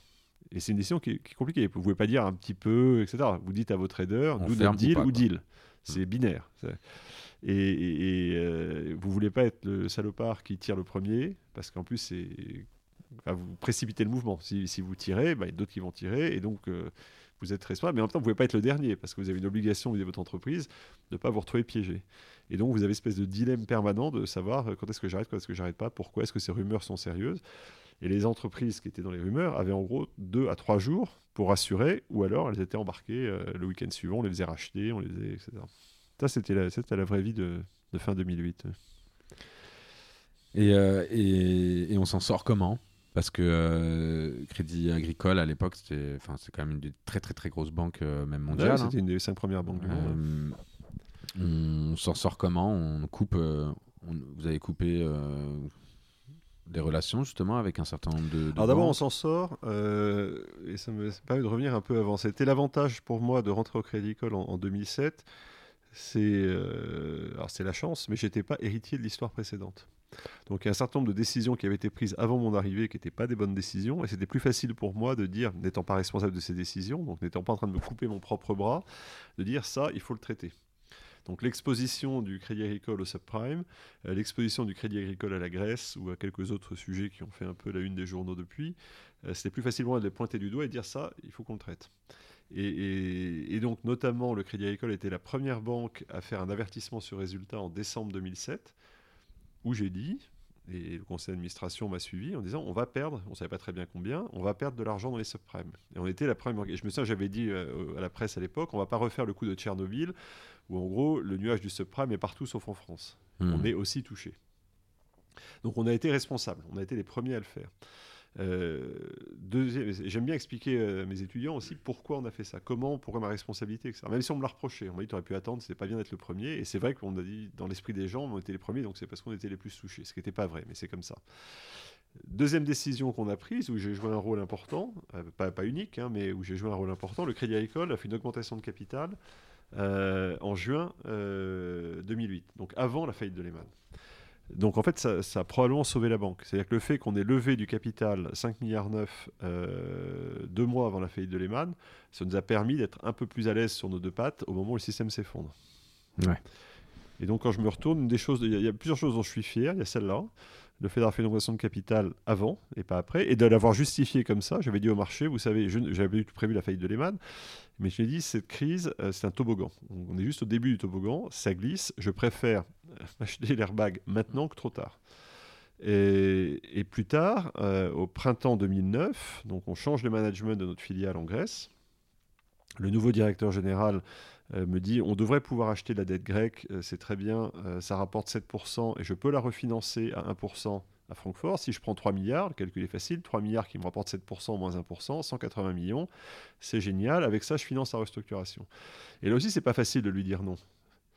On lui a dit non. Je lui ai dit non. Je lui ai dit non, on ne prend pas de, dette grecque. Euh, et quand tout, tout a explosé deux ans plus tard, alors le Crédit Agricole a perdu beaucoup d'argent en Grèce, mais pas sur la dette grecque. Pas sur cette dette. Voilà.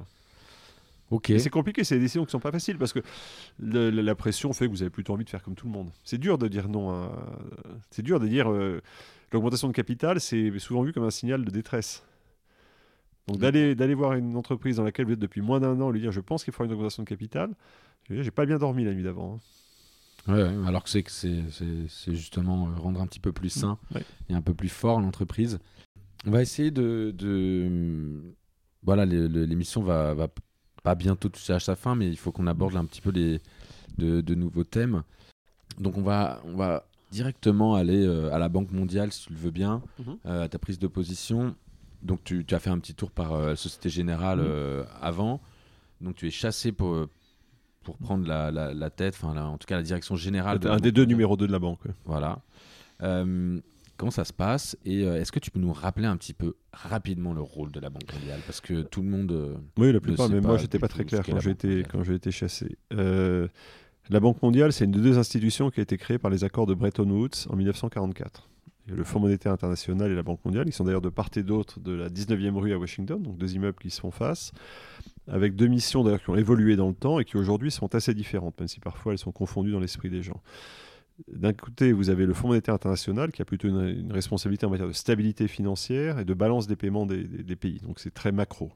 Euh, typiquement, on fait un prêt euh, à l'Argentine, à l'Ukraine. Donc c'est des prêts importants sur des durées courtes et avec des conditionnalités euh, fortes. Sur le thème, on vous prête, mais vous faites toutes ces réformes. Je caricature un peu, mais c'est très ça. bien. C'est très bien. La Banque mondiale, c'est. Alors là aussi, c'est pas aussi simple que ça, mais si, si on veut réfléchir, euh, d'abord, c'est composé de, de quatre entités. La Banque mondiale proprement dite, qui s'appelle International Bank for Reconstruction and Development, la Banque pour la reconstruction et le développement. Et c'était l'idée de 1944 il faut reconstruire l'Europe et l'Asie. Donc c'est une banque de développement qui finance des infrastructures et de la reconstruction. Donc cette banque IBRD, aujourd'hui, elle prête aux pays émergents, pas des pays en développement, des pays émergents. Alors qu'au départ, c'était pour, euh, pour financer. Bah, c'était la Ouais, la européenne. reconstruction de après les- après Euh, et donc aujourd'hui, les grands clients de IBRD, ça va être euh, la Chine, euh, l'Indonésie, la Turquie, le Brésil, etc. Les, les grands pays émergents. Donc c'est des prêts relativement longs, alors que le FMI c'est des prêts plutôt courts, et c'est des prêts euh, qui sont en général à Libor plus euh, 0,5. La Banque mondiale étant triple A, ça fait des prêts relativement peu coûteux, donc c'est vrai que la, la force d'une banque mondiale dont les- tous les États sont actionnaires fait qu'elle est probablement ce qu'il y a de plus solide en termes d'institutions Mhm. financières sur la planète, donc elle peut prêter pas cher à ses membres. Donc c'est un, c'est un bon système. Euh, à côté d'IBRD, il y a quelque chose qui s'appelle IDA, International Development Association, qui a été créé un peu plus tard, en 1960, et qui là est un système de dons ou de prêts extrêmement bon marché. Typiquement, on vous prête sur 40 ans avec 20 ans de période de grâce et euh, un intérêt à 0,5% par exemple, ou 1%. Toujours pour le pays. Toujours pour le pays. La, la Banque mondiale prête à des souverains. pays. Ouais. Et donc là, typiquement, ça va être la République centrafricaine, ça va être euh, la Côte d'Ivoire, ça va être la Bolivie, enfin en gros, les, Mm, mm. les pays qui sont catégorisés AIDA. Il y a des normes internationales pour dire si on est IBRD ou AIDA, peu importe. Mais donc vous avez euh, du les deux sont souverains. Donc c'est l'ensemble IBRD et AIDA euh, qui est la Banque mondiale. Donc prêt à des États souverains dans des bonnes conditions, plutôt sur des projets ou sur des réformes politiques. On peut prêter, par exemple, si on veut installer une sécurité sociale, si on veut installer des fonds de pension. Enfin, voilà. Donc c'est on prête pour quelque chose. Pour un vrai Alors, changement. le, euh, le modèle n'est pas structurel, 100% pur. Euh, quand il y a eu les problèmes en Ukraine, la Banque mondiale a prêté et après on a dit où est-ce qu'on peut prêter. Mais euh, ce que je veux dire par là, c'est que le FMI est plus macro et que la Banque mondiale est probablement un peu plus micro. Et vous avez deux institutions qui tournent autour de la Banque mondiale proprement dite, qui font partie du groupe Banque mondiale. Une qui s'appelle IFC, International Finance Corporation, ou Société financière internationale en français, qui elle euh, prête ou investit en fonds propres dans le secteur privé. Ah, il y a quand même un petit peu de. C'est pas un petit peu, c'est gros. Le, le- J'ai plus les chiffres, ça fait trois ans que je suis parti, mais euh, quand j'y étais, IFC avait un portefeuille qu'on appelait de private equity du- du- de 16 ou 17 milliards de dollars dans les pays émergents. Donc c'est un gros acteur. Et c'est comparable à, à de l'AFD pour, euh, pour chez nous euh, Oui, c'est comparable. Parce que, en fait, euh, AFC est comparable à ce qu'est Proparco dans le groupe AFD. Exactement, Donc en gros, c'est la partie privée privé. du groupe Banque mondiale. Et puis vous avez par ailleurs quelque chose qui s'appelle MIGA, euh, qui est la, en fait de l'assurance risque politique. Un peu comme la COFAS en France. Et donc c'est l'ensemble qui s'appelle le groupe Banque mondiale. Ok, pour gérer les, les éventuels conflits et, et gar- et Ah garantir. non, c'est une assurance, vous achetez une politique d'assurance et s'il y a du risque euh, politique, d'expropriation, de contrôle d'échange, euh, etc. Enfin, c'est comme ça que. Ok. Euh, et c'est quoi le day-to-day du, du DG euh, et, et DAF aussi de, de la Banque mondiale? Bah, le day-to-day, c'est d'abord euh, de comprendre où on en est en, 2000 en 2012-2013. On a la Banque mondiale a fait un, un effort très important en 2010 au moment de la crise financière, donc a explosé tous ses ratios d'activité et se retrouve finalement assez épuisé après l'effort, y compris sur le plan financier. Donc moi, mon, souci quand je suis arrivé, euh, c'est de remettre d'équerre euh, les finances, les risques, euh, les moyens, etc. Euh, et donc j'ai travaillé sur des choses aussi basiques que le budget, les outils informatiques, de- de redonner. Moi j'arrivais en fait en me disant la Banque mondiale c'est aussi une banque. C'est pas seulement une banque de développement qui est tellement sûre qu'elle survivra toujours qu'elle se pose pas de questions et, et qui a oublié qu'en fait en étant banque, elle ne vit que parce qu'elle est profitable. Son capital augmente, etc. Qu'elle peut pas. euh, Et elle est profitable? Ah oui, elle est profitable, mais plus ou moins. Avec une, une difficulté euh, très pratique, c'est que la, la banque euh, vivait beaucoup sur la rémunération de ses réserves. Quand les taux d'intérêt, quand vous avez 40 milliards de, de fonds propres et que les taux d'intérêt sont à 5%, bah 5% x 40, ça vous fait 2 milliards par an. Quand les taux tombent à 1,5%, Là, on fait moins de bah, ça, fait, ça fait sensiblement moins. Et donc, il y avait un, il y avait un grand confort, en fait, avant, puisqu'il y avait cette espèce de, de- de monnaie, euh, d'argent, pardon, qui, euh, bah, qui chaque année euh, venait abonder. Et quand on change de taux d'intérêt, ça ne vient plus. Et donc, on avait un, un- un système qui n'était plus soutenable. Mm, mm. Et donc ce que j'ai fait, c'est de remettre de la tension dans le système euh, et, de travailler sur le budget. On avait un budget qui s'appelait le Flat Real Budget. J'étais un peu surpris. Puis ça veut dire quoi? Il me dit bah, on prend le budget de l'année N-1 et en gros on le projette sur l'année N plus euh, l'année N euh, avec des coefficients. donc en gros, si vous avez eu de la chance il y a 10 ans, bah, vous êtes très chanceux aujourd'hui. Si vous n'avez pas eu de chance il y a 10 ans, vous êtes très mal chanceux aujourd'hui. Il n'y avait pas de discussion de priorité sectorielle, géographique, etc. Donc j'ai relancé un processus budgétaire, comme on l'a dans le public ou dans le privé, où on discute des priorités, on arbitre, etc. Et puis ce que j'ai aussi souhaité faire, c'est innover sur le plan financier et donner une capacité de feu plus importante à la banque. C'est-à-dire que même si c'est une banque mondiale, euh, quand je suis arrivé, IBRD prêtait 12 ou 13 milliards de dollars par an. C'est rien quand je compare aux dizaines ou centaines de milliards que peuvent prêter. Alors, c'est pas complètement comparable la Société Générale, le Crédit Agricole. Et mon objectif, on n'est plus très loin aujourd'hui, était de dire il faut que le groupe Banque mondiale soit capable de mobiliser 100 milliards par an. Et donc, ça veut dire, euh, alors ça voulait dire se, se leverager un peu plus, on prendra un peu plus de risques. Ça ne mettait pas en péril le triple A. Euh, ça veut dire faire des économies, parce que quand vous économisez, bah, ça fait plus de résultats à la fin de l'année qui vient s'ajouter à votre capital qui vous permet d'en faire plus. Euh, etc. Enfin, peu importe. Donc, j'ai remis de la tension bancaire dans le système et euh, ce qui a permis à la banque de passer de 12 à IBRD, de passer de 12-13 milliards à 25-30 milliards euh, progressivement. J'ai travaillé à une réforme de, de, AIDA sur l'aide. Enfin, on peut entrer en détail, ça, devient compliqué, mais, mais, je pense que les, les réformes que j'ai permis de mener ont, ont, permis de créer sans coût additionnel pour l'actionnaire, probablement 150-200 milliards de capacité pour la planète par une meilleure gestion. Ok. Euh, Mais c'est compliqué parce que vous avez un conseil d'administration qui représente 190 pays qui ont chacun leur agenda. Donc il faut euh, convaincre tous ces gens-là, convaincre en interne. Vous n'êtes pas très populaire dans une organisation comme ça. Qui siège là-bas? C'est chacun des. non, non, aussi pour moi, c'est un, un, sujet intéressant. Il n'y a pas 195 ans au conseil d'administration ou 188. Euh, donc il y a un certain nombre d'États qui représentent eux-mêmes de manière permanente, un peu comme le Conseil de sécurité des Nations Unies. Donc la France a son propre siège, la Grande-Bretagne a son propre siège, les États-Unis, l'Allemagne, le Japon la Chine, la Russie et l'Arabie Saoudite. pour, toute une série de raisons, c'est comme ça. Quand, il faut se rappeler que l'Union soviétique n'appartenait pas au système de Bretton Woods. Donc quand, euh, mm. ils ont rejoint, on a dit à la Russie, ben, on vous prend comme si vous étiez un grand. Et puis le reste, euh, vous avez des, circonscriptions qui sont représentées par un État. L'administrateur néerlandais représentait euh, les Pays-Bas, mais il représentait aussi le Kazakhstan, le Kyrgyzstan, la Croatie, l'administrateur australien euh, représenté en alternance avec l'administrateur néo-zélandais, les îles du Pacifique. Et en fait, ce qui est intéressant, c'est que ce système fonctionne. C'est-à-dire que quand j'ai beaucoup présidé le conseil de la banque, et quand j'y allais, il y avait une partie de moi-même qui me disait je vais passer trois heures, c'est ça va être insupportable parce qu'ils vont tous dire la même chose, je sais déjà ce qu'ils vont dire, etc. Et une partie de moi-même qui est heureusement dominée, qui me disait bah, c'est quand même pas mal qu'on ait un système où 188 États ont trouvé une manière de travailler ensemble et, bon an, mal an, de mobiliser quelques dizaines de milliards en moyenne plutôt pour le bien commun. Est-ce que ça pourrait être mieux? Oui, mais c'est déjà bien que ça existe. C'est un peu le principe de, la coopérative, c'est-à-dire chacun. Euh, enfin, comment ça fonctionne concrètement? Les, pays donnent plus ou moins d'argent, j'imagine? Euh, non, alors c'est pas qu'ils donnent. Dans IBRD, il y a un capital qui a été apporté et de temps en temps il y a une augmentation de capital. capitalisation, ouais pour la partie euh, IBRD, pour la partie euh, traditionnelle. Et donc les États-Unis sont le, plus gros apporteur en capital. Ils ont d'ailleurs un droit de veto, puisque le veto est à 15% et qu'ils sont au-dessus de ça. IFC, la partie privée, a son capital. En revanche, AIDA, qui est la partie plus, plus gratuite, mhm. euh, c'est une reconstitution des fonds tous les trois ans. Donc tous les trois ans, il y a une grande conférence où les gens disent je redonne, la France donne de l'ordre de 1 milliard, 1 milliard 7, 1 milliard 8. voilà, donc il y a toute une série de pays qui donnent de l'argent. Ok. Euh, bah, c'est très bien parce que on ça va pouvoir faire un petit peu de lien avec euh, ici la finance sauver le monde.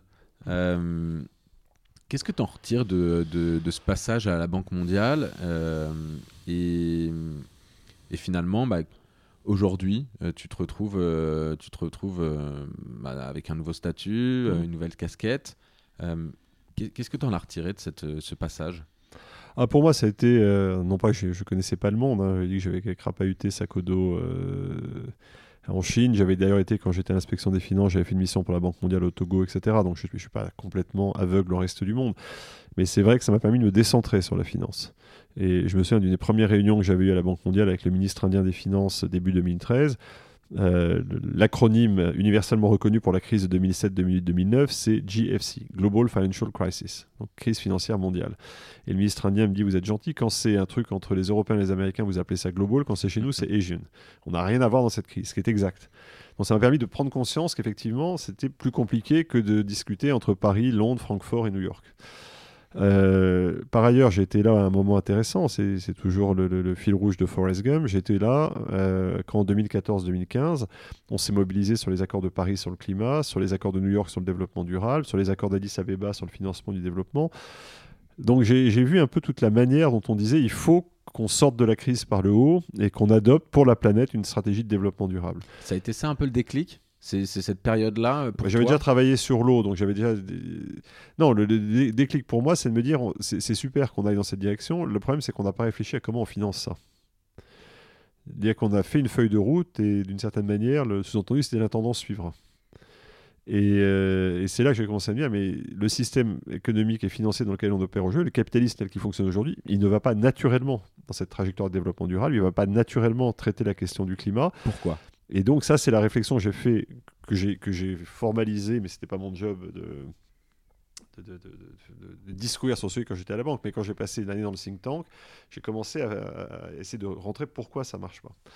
Et, c'est bien là qu'on est aujourd'hui. On a une feuille de route qui n'est pas parfaite, on peut en discuter à l'infini, mais enfin, en gros, elle existe. Euh, la question, c'est euh, comment on finance ça? On avait deux questions à traiter après la crise de 2008-2009. La première, c'est au fond, quelle économie veut-on financer? Normalement, les, accords de 2015 nous donnent la réponse. Et la deuxième question, c'est si on est d'accord sur cette feuille de route, à ce moment-là, quel système financier pour y arriver? Et je pense qu'on n'a toujours pas trouvé la réponse. C'est quoi les limites de ce modèle capitaliste finalement? Parce que, euh, bah, le, modèle capitaliste, alors d'abord, il y, a eu plusieurs avatars. Hein. Le capitalisme, il y a eu le capitalisme 18e, 19e, début du 20e, fin du 20e siècle, etc. Il a pris plusieurs formes. D'ailleurs, aujourd'hui, il y en a le capitalisme plutôt étatique chinois, euh, qui est un peu différent du capitalisme friedmanien dans lequel nous, on, évolue aujourd'hui. Euh, si, je veux être extrêmement lapidaire, le capitalisme tel qu'il fonctionne aujourd'hui, c'est l'approche posée par Milton Friedman, le grand économiste de, Chicago, qui avait dit dans un article le fameux New York Times en 1970, l'objet social de l'entreprise, c'est de faire du profit.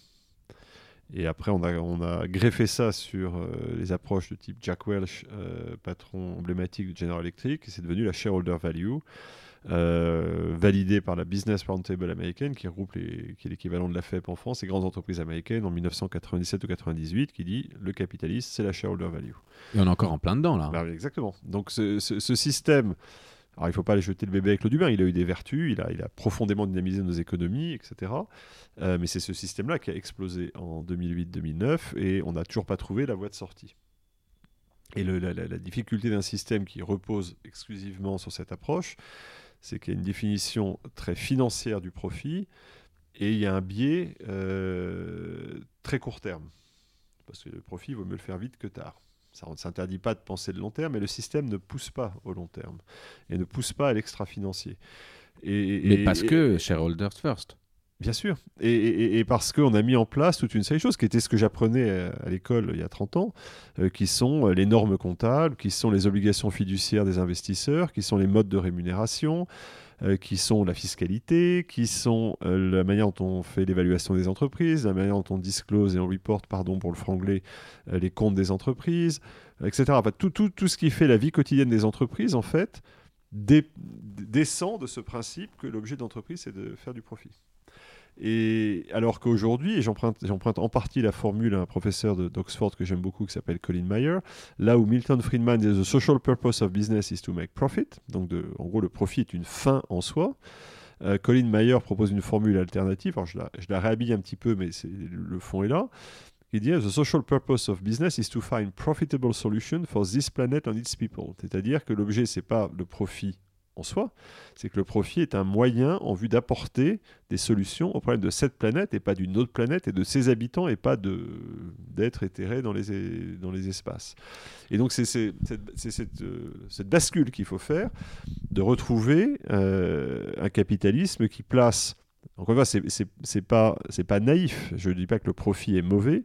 Je dis que le profit est un moyen en vue d'une fin qui est quand même cette planète, ses habitants, ce bien commun. Et, donc, ça veut dire retrouver des outils, encore une fois, reprendre tous les outils qui nous, qui nous font vivre aujourd'hui à cette aune. C'est un travail de 10 ou 20 ans. Et tant qu'on n'aura pas fait ce mouvement, on va dépendre de la bonne volonté de tel ou tel, euh, on va dire formidable, Danone, et c'est très bien, va calculer ses, résultats post-carbone, en prenant un coup du carbone. Très bien. Mais est-ce que Danone tout seul va entraîner le reste de la planète? Probablement non. On va dire, telle entreprise fait ça. Euh, Yves Rocher fait des choses formidables. C'est très bien. Mais on va les nommer. Mais les nommer, c'est bien, mais c'est limité, c'est fragile, et en plus, ça donne des idées de, washing. Euh, à ceux qui sont moins bien intentionnés. mais qu'est-ce qui, je, je, répète la question, mais qu'est-ce qui nous en empêche et quelque part euh, à qui ça profite de ne pas aller dans cette direction? Bah, Qu'est-ce qui nous en empêche C'est qu'aujourd'hui il n'y a pas de maître du monde. C'est-à-dire que personne ne peut. Euh, c'est-à-dire qu'on est dans un système où pourquoi est-ce que j'irais faire ça tout seul si les autres ne le font pas? Et ça a été très. Rappelez-vous en France quand on a parlé de la raison d'être, de la loi Pacte, etc euh, la FEP et le MEDEF, et j'ai la sympathie pour leur position, euh, même si au fond ça montre bien les limites de la discussion qu'on a, a aujourd'hui, a dit mais si on l'inscrit dans les textes, ça va nuire à la compétitivité française. Et donc il ne faut pas le faire. Ouais, mais, mais, mais, c'est vrai. à la fois c'est vrai et c'est, pas bon. Mais c'est comme ça. Et donc, le problème, quand on, a, quand on est dans les années 70, euh, où, tous ces sujets-là se mettent en place, il y a un maître du monde. Il s'appelle les États-Unis, soutenu par la Grande-Bretagne. Reagan, Thatcher. Ça se traduit dans les textes. C'est la révolution conservatrice, c'est le modèle néolibéral, c'est le consensus de Washington. Et donc, et même le président Mitterrand, qui a voulu s'en écarter pendant deux ans, il est revenu. Donc, le système s'est imposé à la planète. Aujourd'hui, il n'y a pas de maître du monde les Américains proposent America First, les Anglais proposent le Brexit. C'est par construction, c'est pas des modèles à vocation universelle. Ouais, mais est-ce que, est-ce que, bah, c'est un débat, mais euh, est-ce que c'est pas une, des réponses?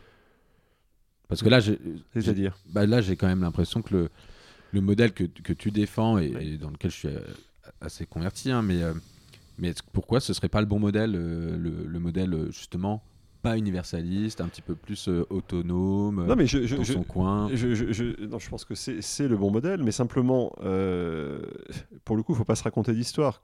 On, on peut pas faire marche arrière, au sens où euh, c'est une tentation, c'est ce que j'appelle le modèle Ohio, euh, en opposition au modèle Californie. Ohio, on house in order. C'est je m'occupe de chez moi, tout ça, ça me dépasse, les pandémies, le commerce, les, fonds de pension méchants, tout ça, non. Mais c'est une vue de l'esprit. Aujourd'hui, on le voit bien avec le coronavirus. on peut fermer les frontières, ça change rien.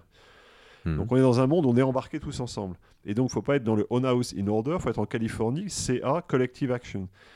Le problème, c'est qu'aujourd'hui, comme je dis dans une formule, dans un article que j'ai écrit il n'y a pas très longtemps, la, planète se réchauffe au moment où le monde devient de plus en plus froid, où on coopère de moins en moins. On peut pas faire la, question, c'est est-ce qu'on peut réformer le capitalisme dans un seul pays? Ma réponse est non. Mais c'est triste de dire ça. Ah bah c'est pas très, pas très encourageant. Hein. Euh, et en même temps, euh, avec ta, justement ton expérience et ta vision, la big picture de, du, global hmm. au travers de la Banque mondiale et des différentes expériences, aujourd'hui, tu penses donc que c'est impossible de faire autrement que de manière universelle? Faut que ce soit tout, Alors, tout le monde s'y mette. Non, il faut quand même, il faut quand même faire quelque chose. mais il faut des leaders. Donc on peut pas, on peut pas dans une vision française. D'ailleurs, quand je parle, les gens se, se moquent de moi gentiment. C'est vraiment la vision française. On fait la révolution, on change tout et on recommence. À qui on coupe la tête? Voilà. À qui on Voilà. et donc ça, euh, donc ça, ça marche pas. Ça, c'est clair. On peut, couper la tête de personne. Tous ceux qui sont allés euh, participer à des réunions des G7, G8, G20, etc. vous disent tous que voilà, c'est pas là qu'on va changer les choses. Il y a eu un miracle en 2009 où ces organisations ont permis d'éviter qu'on parte vers une guerre mondiale. C'était très bien. Donc on a, eu le miracle et on n'est pas mort aujourd'hui. Donc euh, on n'a pas refait le cercle des années 30. Donc il faut quand même être heureux de ça. Mais ce système-là n'est pas en capacité d'inventer le monde de demain. Il peut faire du damage control, il peut prévenir des dégâts supplémentaires, mais on n'est pas, en situation de, réinventer des règles à ce niveau-là. Euh, donc on peut le faire dans certains pays, mais on voit bien que c'est compliqué. C'est encore une fois les limites de la loi Pacte, c'est qu'on ne peut pas aller trop loin en France tout seul on devrait être capable en Europe. Je pense que c'est une des forces de l'Europe, on l'a vu sur le RGPD en matière, en, matière d'Internet. L'Europe a, de la taille de son marché, par exemple 20 ou 25% du marché mondial, a une capacité à pousser des normes. Le problème, c'est que ce sujet-là, on n'est pas très d'accord entre nous. Donc l'idée que l'Europe puisse pousser, oui, j'y suis plutôt favorable. Je pense qu'on devrait être capable de proposer un modèle alternatif pour que la plupart des pays émergents en développement n'aient pas à choisir entre les États-Unis et la Chine. Enfin, qu'on leur propose quelque chose. Donc, je pense que c'est jouable. Mais aujourd'hui, ça ne se passe pas. Et, donc, euh, qu'est-ce qui nous reste? Bah, C'est effectivement capitaliser sur les bons exemples. Euh, donc c'est créer, euh, j'ai essayé d'y contribuer, des coalitions dans tel ou tel secteur, pour dire bah, dans ce secteur on va essayer de se comporter mieux, on va essayer de faire les choses différemment. Enfin, en gros, bah, quand on faire du top-bottom, on va faire du bottom-up. Donc on va essayer de, mobiliser les énergies.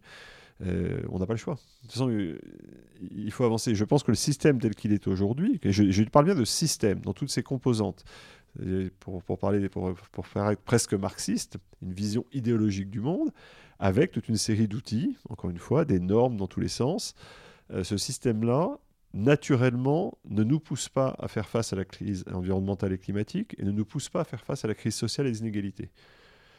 Donc pour l'instant, on va le faire de manière volontaire, des engagements de tel ou tel, mais tant qu'on n'aura pas ouvert le capot, pris le tournevis et changé les, les réglages, on a un énorme problème. Je ne dis pas que, c'est impossible. Et, est-ce que justement, un des problèmes, euh, c'est pas euh, la finance? Est-ce que euh, un des problèmes, c'est pas euh, justement euh, cette financiarisation du monde alors c'est là qu'il faut, qu'il faut aussi opérer un saut quantique dans sa tête. C'est vrai que le, et, quand vous en parlez, et même un président français était rendu célèbre en disant j'ai un ennemi invisible, la finance. je ne sais pas qui c'est. En fait, il pensait aux financiers. Mais, mais Keynes parlait des gnomes de Zurich. Enfin, il y a toujours cette idée qu'il y a des gens dans un placard qui font des choses que la morale réprouve, etc. mais il faut, il faut à tout prix se rappeler que la finance est un outil. Oui, c'est un outil. La, mais non, mais c'est ça. Donc, euh, donc l'outil, si on commence à dire la finance ceci, on ne prend plus comme un outil, on le prend comme un maître. Ce que je répète dans mon livre, l'argent est un, euh, est un mauvais maître et un bon serviteur. Donc il faut reprendre le contrôle de l'outil. C'est bien la main qui contrôle l'outil. Donc la finance, elle est, elle est en théorie, elle est neutre. La finance, c'est un outil magnifique. c'est un outil qui permet de gérer le temps. On peut investir dans le temps, on peut investir dans l'espace. On n'a pas trouvé de solution alternative. Donc reprenons le contrôle, reprenons la, manière dont on calcule même le, TRI, le taux de rendement, qui est devenu l'alpha et l'oméga. Comment est-ce qu'on peut intégrer dans ce TRI un certain nombre d'externalités, par exemple? Oui, mais comment on reprend le contrôle aujourd'hui quand, euh, et en plus, euh, je t'arrête tout de suite, ça, ça me dépasse euh, mm. largement, euh, mais comment on reprend le contrôle quand aujourd'hui on a des taux euh, négatifs? Enfin, C'est bah, incompréhensible pour le Ah oui, c'est juste titre d'ailleurs. C'est d'ailleurs intéressant. Ça devrait nous forcer à réfléchir de manière un peu plus intelligente que d'habitude.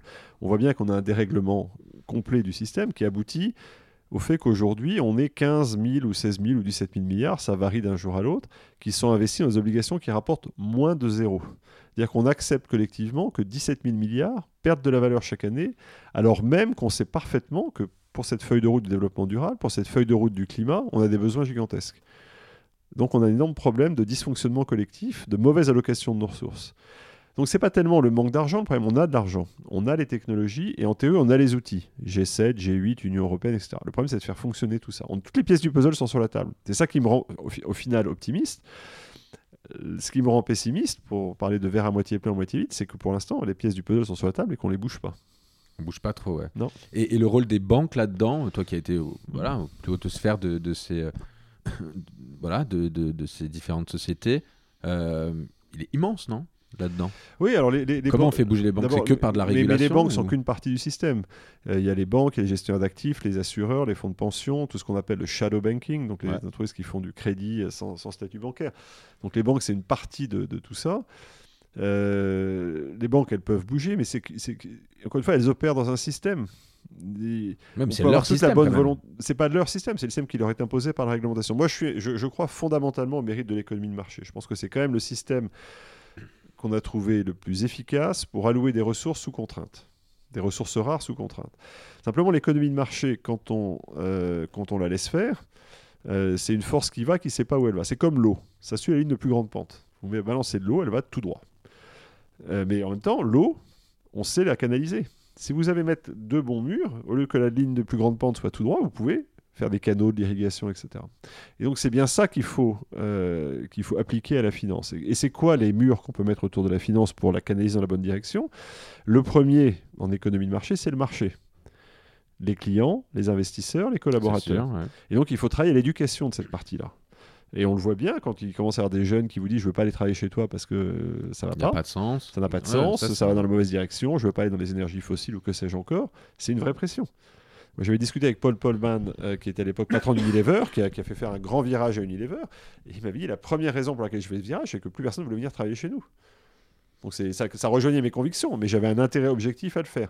Si les clients disent je veux plus acheter des choses dont je ne sais pas comment elles sont fabriquées ou ça, ça va pas, ça, donc je pense que le marché a une influence. Ouais, mais c'est demander. euh, Enfin, moi j'ai l'impression, j'ai le sentiment que le marché c'est un peu demander aux faibles entre guillemets ou à ceux qui ont le moins de- qui ont le plus de difficultés à faire l'effort, de faire l'effort. Et c'est ça qui, en tout cas, qui semble non, compliqué. mais c'est pour ça que je veux pour dire, le- c'est pas- tout seul. Et c'est là qu'il y a un travail d'éducation, d'incitation, etc. Mais de toute façon, en économie marché, c'est quand même le... On ouais, ne peut pas faire d'impasse sur le marché.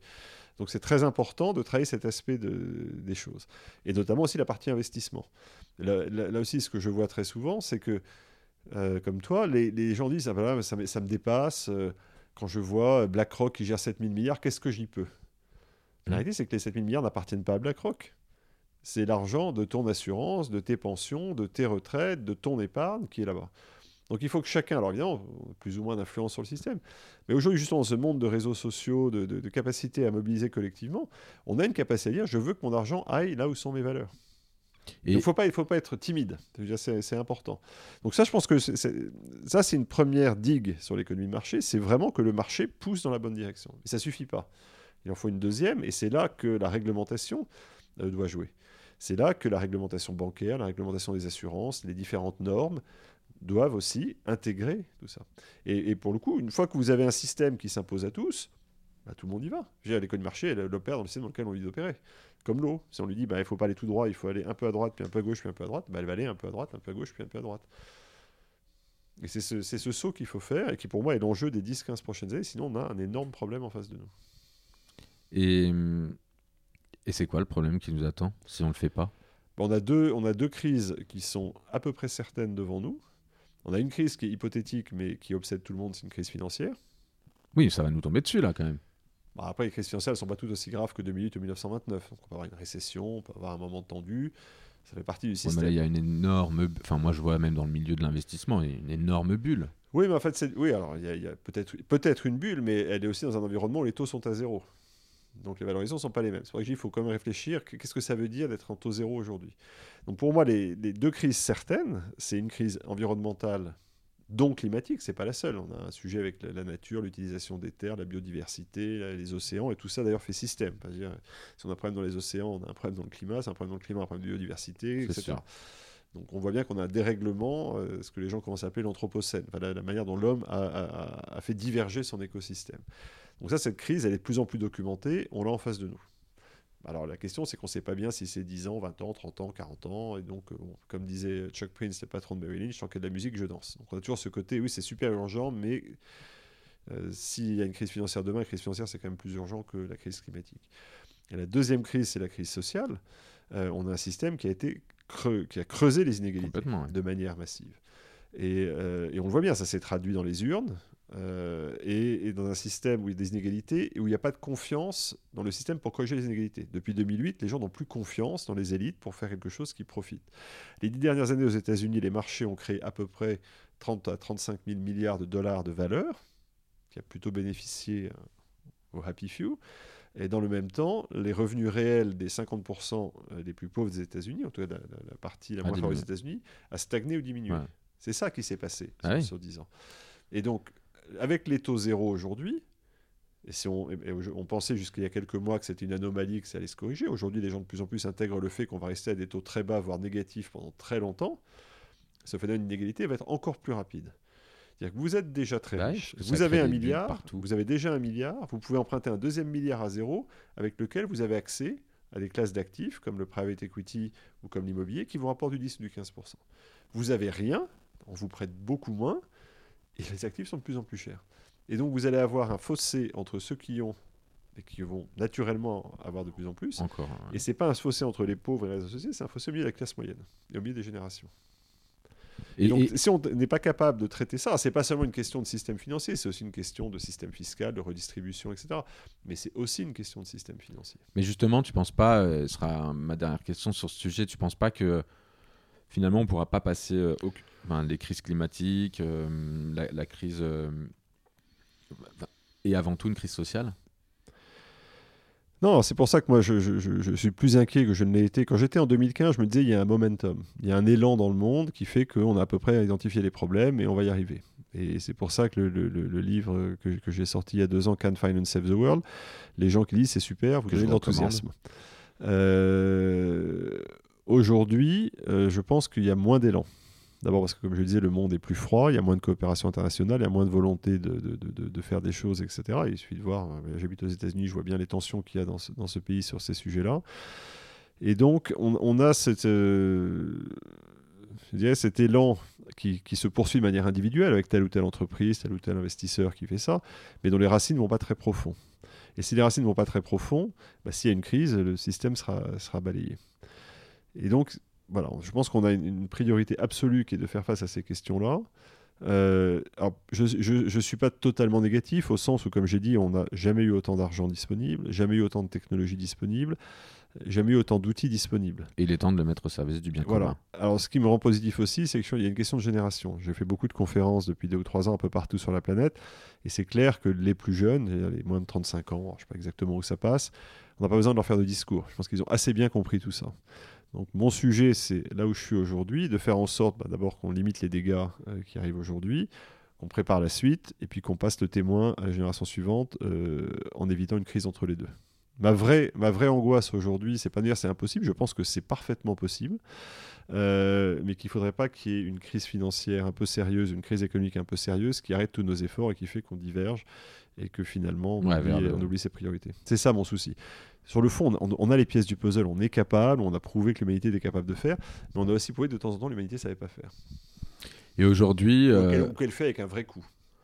au- aujourd'hui, chacun, euh, donc c'est à chacun d'apporter un peu sa pierre à l'édifice et de, et de faut, que chacun se pénètre, euh, que, que- où qu'on soit, euh, où qu'on soit dans la société, euh, on a une capacité à influer. Ça, c'est vraiment une leçon que j'ai retenue de Michel Cansu, avec qui j'ai beaucoup parlé de ça depuis 20 ans maintenant. Euh, alors évidemment, quand on est directeur général du FMI, la capacité à bouger le système est infiniment plus forte que quand on est un citoyen lambda. Mais c'est euh, une responsabilité. Mais on a tous une responsabilité. C'est euh, comme citoyen avec notre bulletin de vote, comme consommateur avec notre ticket de caisse, comme membre d'une association en disant bah, attendez les gars, vous n'êtes pas sur le bon combat, euh, comme investisseur, etc. Donc on a tous notre capacité à, à- à bouger, à mobiliser, etc. Il faut pas, il faut pas, il faut pas dire ils. On dit genre bah, ils, ils y arrivent pas, ils sont trop gros, ils sont trop, etc. Ils, c'est en partie nous. Et- mais c'est compliqué comme saut mental de se dire ils, c'est nous, parce que c'est vrai que c'est écrasant. Euh, pour beaucoup de gens, les ordres de grandeur, on ne sait plus très bien ce que c'est. On vous dit euh, BlackRock ou d'autres gèrent 1000, 2000, 5000, 7000 milliards. Ouais, ou même les GAFA. Enfin, On sait le- plus ce que ça représente. Enfin, Ouais. 1000 milliards ou 1400 milliards de, de, de- de capitalisation boursière, ça n'est plus, rep- enfin, on- on plus visualiser. représentatif, ouais, c'est clair. Et donc c'est vrai que c'est écrasant. On se dit qu'est-ce que je peux faire par rapport à ça? On peut tous faire quelque chose. Ça c'est important. Enfin, je pense qu'il faut vraiment se persuader que dans un monde où on peut mobiliser soi-même, sa famille, ses amis, et puis encore une fois par toutes les techniques de réseau social, même s'il y a des ambiguïtés dans tout ça, euh, capacité à bouger les choses. Euh, bah, L'émission euh, bah, touche à sa fin. Mhm. Euh, je serais bien resté une heure de plus avec toi. Est-ce que tu peux, je vais terminer par deux, trois petites questions très rapides. Est-ce que Mhm. tu peux me dire, finalement, le truc que tu n'as pas dit pendant notre conversation, que tu as envie de nous partager là, maintenant? Non, alors c'est- souvent ce que, je dis à mes étudiants en début de séance. Je leur dis voilà, j'étais à votre place il y a 30 ans, euh, fin du mur de Berlin, fin de l'histoire, et je suis parti la fleur au fusil en me disant c'est tout bon. Et maintenant je me retrouve 30 ans plus tard, l'histoire s'est pas passée comme prévu, c'est pas forcément grave. Euh, mais je savais qu'à l'époque, je voulais euh, laisser une trace. Je savais pas quelle trace, plutôt politique dans mon esprit, mais pas forcément. Et j'ai jamais perdu ce fil rouge. La trace, elle peut être profonde, pas profonde. Euh, ce n'est pas une trace au sens, euh, le moment de célébrité Andy Warhol. C'est de laisser derrière moi quelque chose. C'est peut-être mon fond cato, tracer un sillon, etc. Et je leur dis toujours, bah, écoutez, fermez les yeux une minute, essayez de voir aujourd'hui quel est votre rêve, qu'est-ce que vous voulez faire. Et dans 30 ans, il y en aura un à ma place sur l'estrade et réfléchissez au message que vous passerez dans 30 ans. Et pour moi, c'est très important de ne de, de, pas se réveiller à 50, 60, 70 ans en disant j'ai toujours voulu faire ça, en fait je ne l'ai pas fait parce que euh, euh, bah, la pression des pères, euh, le côté cache doré, bah, en fait c'était très bien d'être là, pourquoi je voulais partir? Enfin, Toute l'inertie de la vie, je pense qu'il faut savoir à intervalles réguliers ouvrir les yeux, regarder est-ce que je suis bien là où j'ai envie d'être aujourd'hui Et je n'ai pas été exemplaire de ce point de vue-là. Moi, c'est une leçon que je découvre avec le recul. J'ai eu la chance de faire des rencontres qui m'ont poussé hors de ma zone de confort. Euh, quand j'ai créé euh, Blue Like an Orange euh, avec d'autres, mais il y a un certain nombre de personnes, dont Emmanuel Faber en France, ou un, homme qui s'appelle Wright Chambers aux États-Unis et quelques autres, ou Paul Polman, qui m'ont dit écoute Bertrand, tu as des bonnes idées, mets-les en pratique, on t'aide. Mais c'était pas simple. C'était beaucoup plus simple pour moi d'aller dans une banque d'affaires, d'aller dans un grand fonds. Donc parfois, il faut un petit coup de pouce. Mais je pense qu'il faut être ouvert à ça. Sinon, sinon le risque, c'est qu'on fait des choses finalement, l'une mène à l'autre, qui mène à l'autre, etc. Et on se dit à la fin, mais au fait, pourquoi je suis là? Et donc, ne, pas se réveiller en disant, je suis là. Euh, bah finalement, parce que, parce que ça, s'est fait comme ça. Je pense qu'il faut reprendre. Euh, Et est-ce que tu crois, euh, alors c'est peut-être un peu déplacé ce que je vais te dire, mais est-ce mmh. que tu crois pas que c'est quelque part pour la jeunesse mmh. comme nous, est-ce que tu crois pas que c'est une manière de te racheter euh, par rapport à, je sais pas, ou, de se donner bonne conscience. Peut-être. Euh, par rapport à. Peut-être. Là, là, où je me rassure, mais il faut toujours se rassurer dans lui, puis on, reconstruit sa propre histoire. Hein. Je veux dire, même, même l'exercice qu'on a eu aujourd'hui. Euh, je veux dire, je, relis ma vie. chaque minute qui s'est passée n'a pas forcément été aussi facile que ce que j'ai pu raconter. on n'est pas dans une question de rachat ou pas. Enfin, c'est pas, c'est pas la question. J'ai eu la vie que j'avais, avec les choses dont je suis fier, les choses dont je suis moins fier. Mais je crois pour le coup, alors ça va peut-être paraître effroyablement arrogant, je suis toujours resté avec cette idée que je veux garder une trace, et plutôt une trace positive. Je me voyais pas... Euh, ouais, je, je te vois pas non plus. Voilà, non, mais c'est important, il y a des gens qui veulent faire du mal. Et, donc voilà, est-ce que j'ai été parfait Non. Oui, j'ai, entre guillemets, servi le système. Une, des choses, et, je l'ai mis dans un post euh, sur LinkedIn il y a quelques semaines, euh, qui m'avait le plus... j'ai pris quelques coups de poing dans l'estomac, mais celui-là était très important. Euh, en 2008, euh, l'Institut Montaigne organise à Paris un colloque sur la crise. Euh, où on invite, sur ma suggestion d'ailleurs Jean Tirole, donc le prix Nobel français, Paul Volcker, l'ancien responsable de la réserve fédérale américaine, qui est celui que Obama a fait revenir à 90 ans pour l'aider à réformer le système. Donc Paul Volcker, c'est vraiment pour ma génération, d'abord il est très grand, il fait plus de 2 mètres, donc il est très impressionnant, le gars qui a cassé l'inflation et qui a, remis euh, les choses en place. Voilà. Et puis que c'est un homme à l'éthique irréprochable. C'est vraiment le grand serviteur de l'État américain. Euh, et donc je me retrouve à côté de Paul Volcker et euh, qui dit, enfin une question dans la salle et, on lui dit, bah voilà, mais enfin en gros les gens sont dans un système ils jouent dans ce système. Et Paul Volcker, de manière extrêmement, je vais pas dire brutale, parce que c'est pas quelqu'un de brutal, mais de manière très directe, dit Ben voilà, j'ai exactement eu la même question de mon petit-fils qui travaille à Wall Street, et qui m'a dit Mais grand-père, pourquoi tu es dur avec nous? Après tout, on est dans un système, on joue avec les règles du jeu, euh, tu peux pas nous critiquer. Et Paul Volcker dit Je n'accepte pas plus aujourd'hui qu'en 1945 l'excuse de Nuremberg. Donc vous êtes des gens intelligents, vous êtes dans un système, vous faites pas semblant de ne pas savoir. Ça, c'est votre responsabilité. Et, donc pour moi, c'est important. Bien sûr qu'il y a des moments où j'étais dans le système et j'étais grisé. Je vous l'ai dit quand je, me dis, je suis au bon moment, au bon endroit. Il m'a fallu 30 ans pour me dire, bah ouais, mais en fait, non, il faut changer. Donc est-ce que je me rachète? J'en sais rien. C'est pas du tout comme ça que je, que je vois, les, choses. je vois un parcours individuel où j'ai essayé de rester ouvert à un certain nombre de choses, de me prendre quelques coups de poing, de faire des rencontres extraordinaires, d'avoir eu l'éducation que j'ai eue. Euh, d'avoir rencontré encore une fois des gens comme, Michel Cantu, je pourrais en citer d'autres comme Michel Albert, Jean Boissonnat, Jean Guyot, parfois des noms qui vous disent quelque chose, mais qui ont été des veilleurs. Et euh, voilà, donc j'ai essayé de, euh, de suivre ce fil rouge. Et, d'une certaine manière, je suis très heureux, même si je suis inquiet, de, comme on l'a dit, je suis très heureux d'être à ce moment extraordinairement passionnant notre histoire ah collective, où la mondialisation euh, est soumise à des difficultés. On a une explosion technologique. On sent bien qu'on vit quelque chose. On vit un moment, Vraiment un moment qui est peut-être comparable, euh, d'une certaine manière, à la période de la Renaissance et des Lumières. On bascule, de, on change de monde. Et, et encore une fois, le, pire n'est pas certain du tout. On va peut-être trouver une manière de faire mais c'est et, j'ai eu la chance, en revenant à l'idée de Forrest Gump, d'être exposé à tout ça et de devenir euh, polyglotte, donc de, de, voir ces différents, euh, ces différents sujets.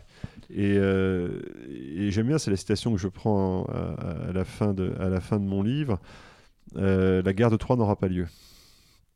Alors, je ne sais pas si on l'étudie encore au lycée aujourd'hui, pièce de Jean Giraudoux des années 30, qui est évidemment une, pas une fable, mais en tout cas un, conte annonçant la, Seconde Guerre mondiale. Euh, les Troyens et les, Grecs euh, discutent pour savoir s'ils vont faire la guerre pour récupérer Hélène. Et Hector et Ulysse, qui sont les envoyés de camp, sont plutôt des gens raisonnables. Ils disent bah, oui, on va quand même essayer de ne pas faire la guerre parce que c'est pas même que nos enfants meurent, que la ville brûle, etc. Pour, cette femme, on va réécrire l'histoire, on va la renvoyer, on va dire qu'il s'est rien passé, etc. Puis évidemment, la foule pousse. L'envoyé est tué dans le dos, et évidemment, il y a la guerre. Et, Ulysse envoyé des, des, Grecs, dit à Hector, le privilège des grands est de croire qu'ils peuvent voir les catastrophes depuis leur terrasse. Et pour moi, c'est mhm. exactement ça. On est tous, autant qu'on est sur la terrasse, on regarde et on commente, euh, mais on oublie que si la catastrophe arrive, la terrasse s'effondre. Donc mon sujet, c'est de faire en sorte d'être un de ceux, euh, chacun à son niveau, qui n'est qui est pas à la terrasse, mais qui se met les mains... Euh, et c'est compliqué. C'est ce que je peux te souhaiter pour, pour la, finalement le, le, prolongement de cette trajectoire. C'est ce que je peux te souhaiter pour demain? Oui, si, si, je peux laisser dans la petite trace que je laisse derrière moi, qui est de dire, bah oui, j'ai contribué à ce débat et à faire en sorte que finalement, euh, bah, la trajectoire qui partait dans le mur est un peu déviée et hop, on est passé à côté. Ça, je serais super fier. Donc ta trajectoire, c'est de changer la trajectoire de aujourd'hui. De... Pas tout seul. Hein, non, non, mais en tout cas d'y participer. Pas cette, cette, illusion, mais euh, et ça veut dire parfois, pour revenir à ta question, ça veut dire parfois de se salir les mains. C'est un débat là aussi, je, reprends une discussion que j'ai eue avec Michel Consu très souvent. On lui a beaucoup reproché, comme directeur général du FMI, d'avoir fait des choses qui n'étaient pas bien. Disant, vous avez imposé à des pays pauvres, etc.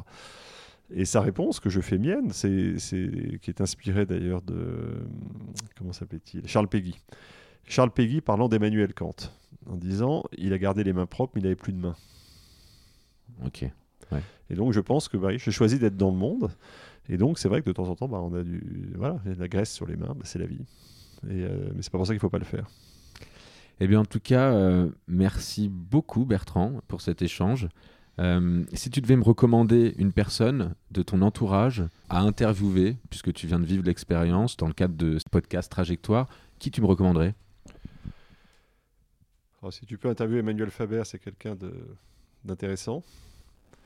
Euh, parce qu'il est à la fois dans le jeu capitaliste et en même temps très conscient de ses limites. Et donc, euh, j'aime bien parce que c'est quelqu'un qui qui méconnaît pas les règles du jeu et qui en même temps veut travailler à leur, échange pour prendre quelqu'un de, français, mais il y en a, il y en a d'autres. Alors Michel Cantu est quelqu'un d'exceptionnel, mais il est plus âgé, donc c'est un peu plus compliqué aujourd'hui. Euh, voilà, il y a des, des, gens qui ont été des veilleurs sur ma route, il y en a un certain nombre. Eh bien, merci beaucoup Bertrand. Je te souhaite euh, bah, une très très belle trajectoire et j'espère à bientôt. Merci. Voilà, l'émission est terminée. Vous avez apprécié l'épisode? Eh bien, n'oubliez pas de vous abonner au podcast pour ne rien manquer de mes prochains invités. Et surtout, parlez-en autour de vous. Un grand merci à tous ceux qui m'aident déjà à diffuser ce podcast en relayant mes posts sur leurs réseaux sociaux, qui en parlent dans leur newsletter ou qui m'envoient de gentils messages. C'est très précieux et très motivant pour continuer, alors merci encore. Je profite également de cette période toute particulière pour remercier et féliciter tous nos héros, discrets, qui font que notre confinement est possible. Évidemment, bravo également au personnel soignant qui chaque jour va au front pour soigner nos malades et combattre cette vilaine pandémie. Enfin à tous, prenez soin de vous et de vos proches. Je vous retrouve dans 15 jours pour une nouvelle émission de Trajectoire.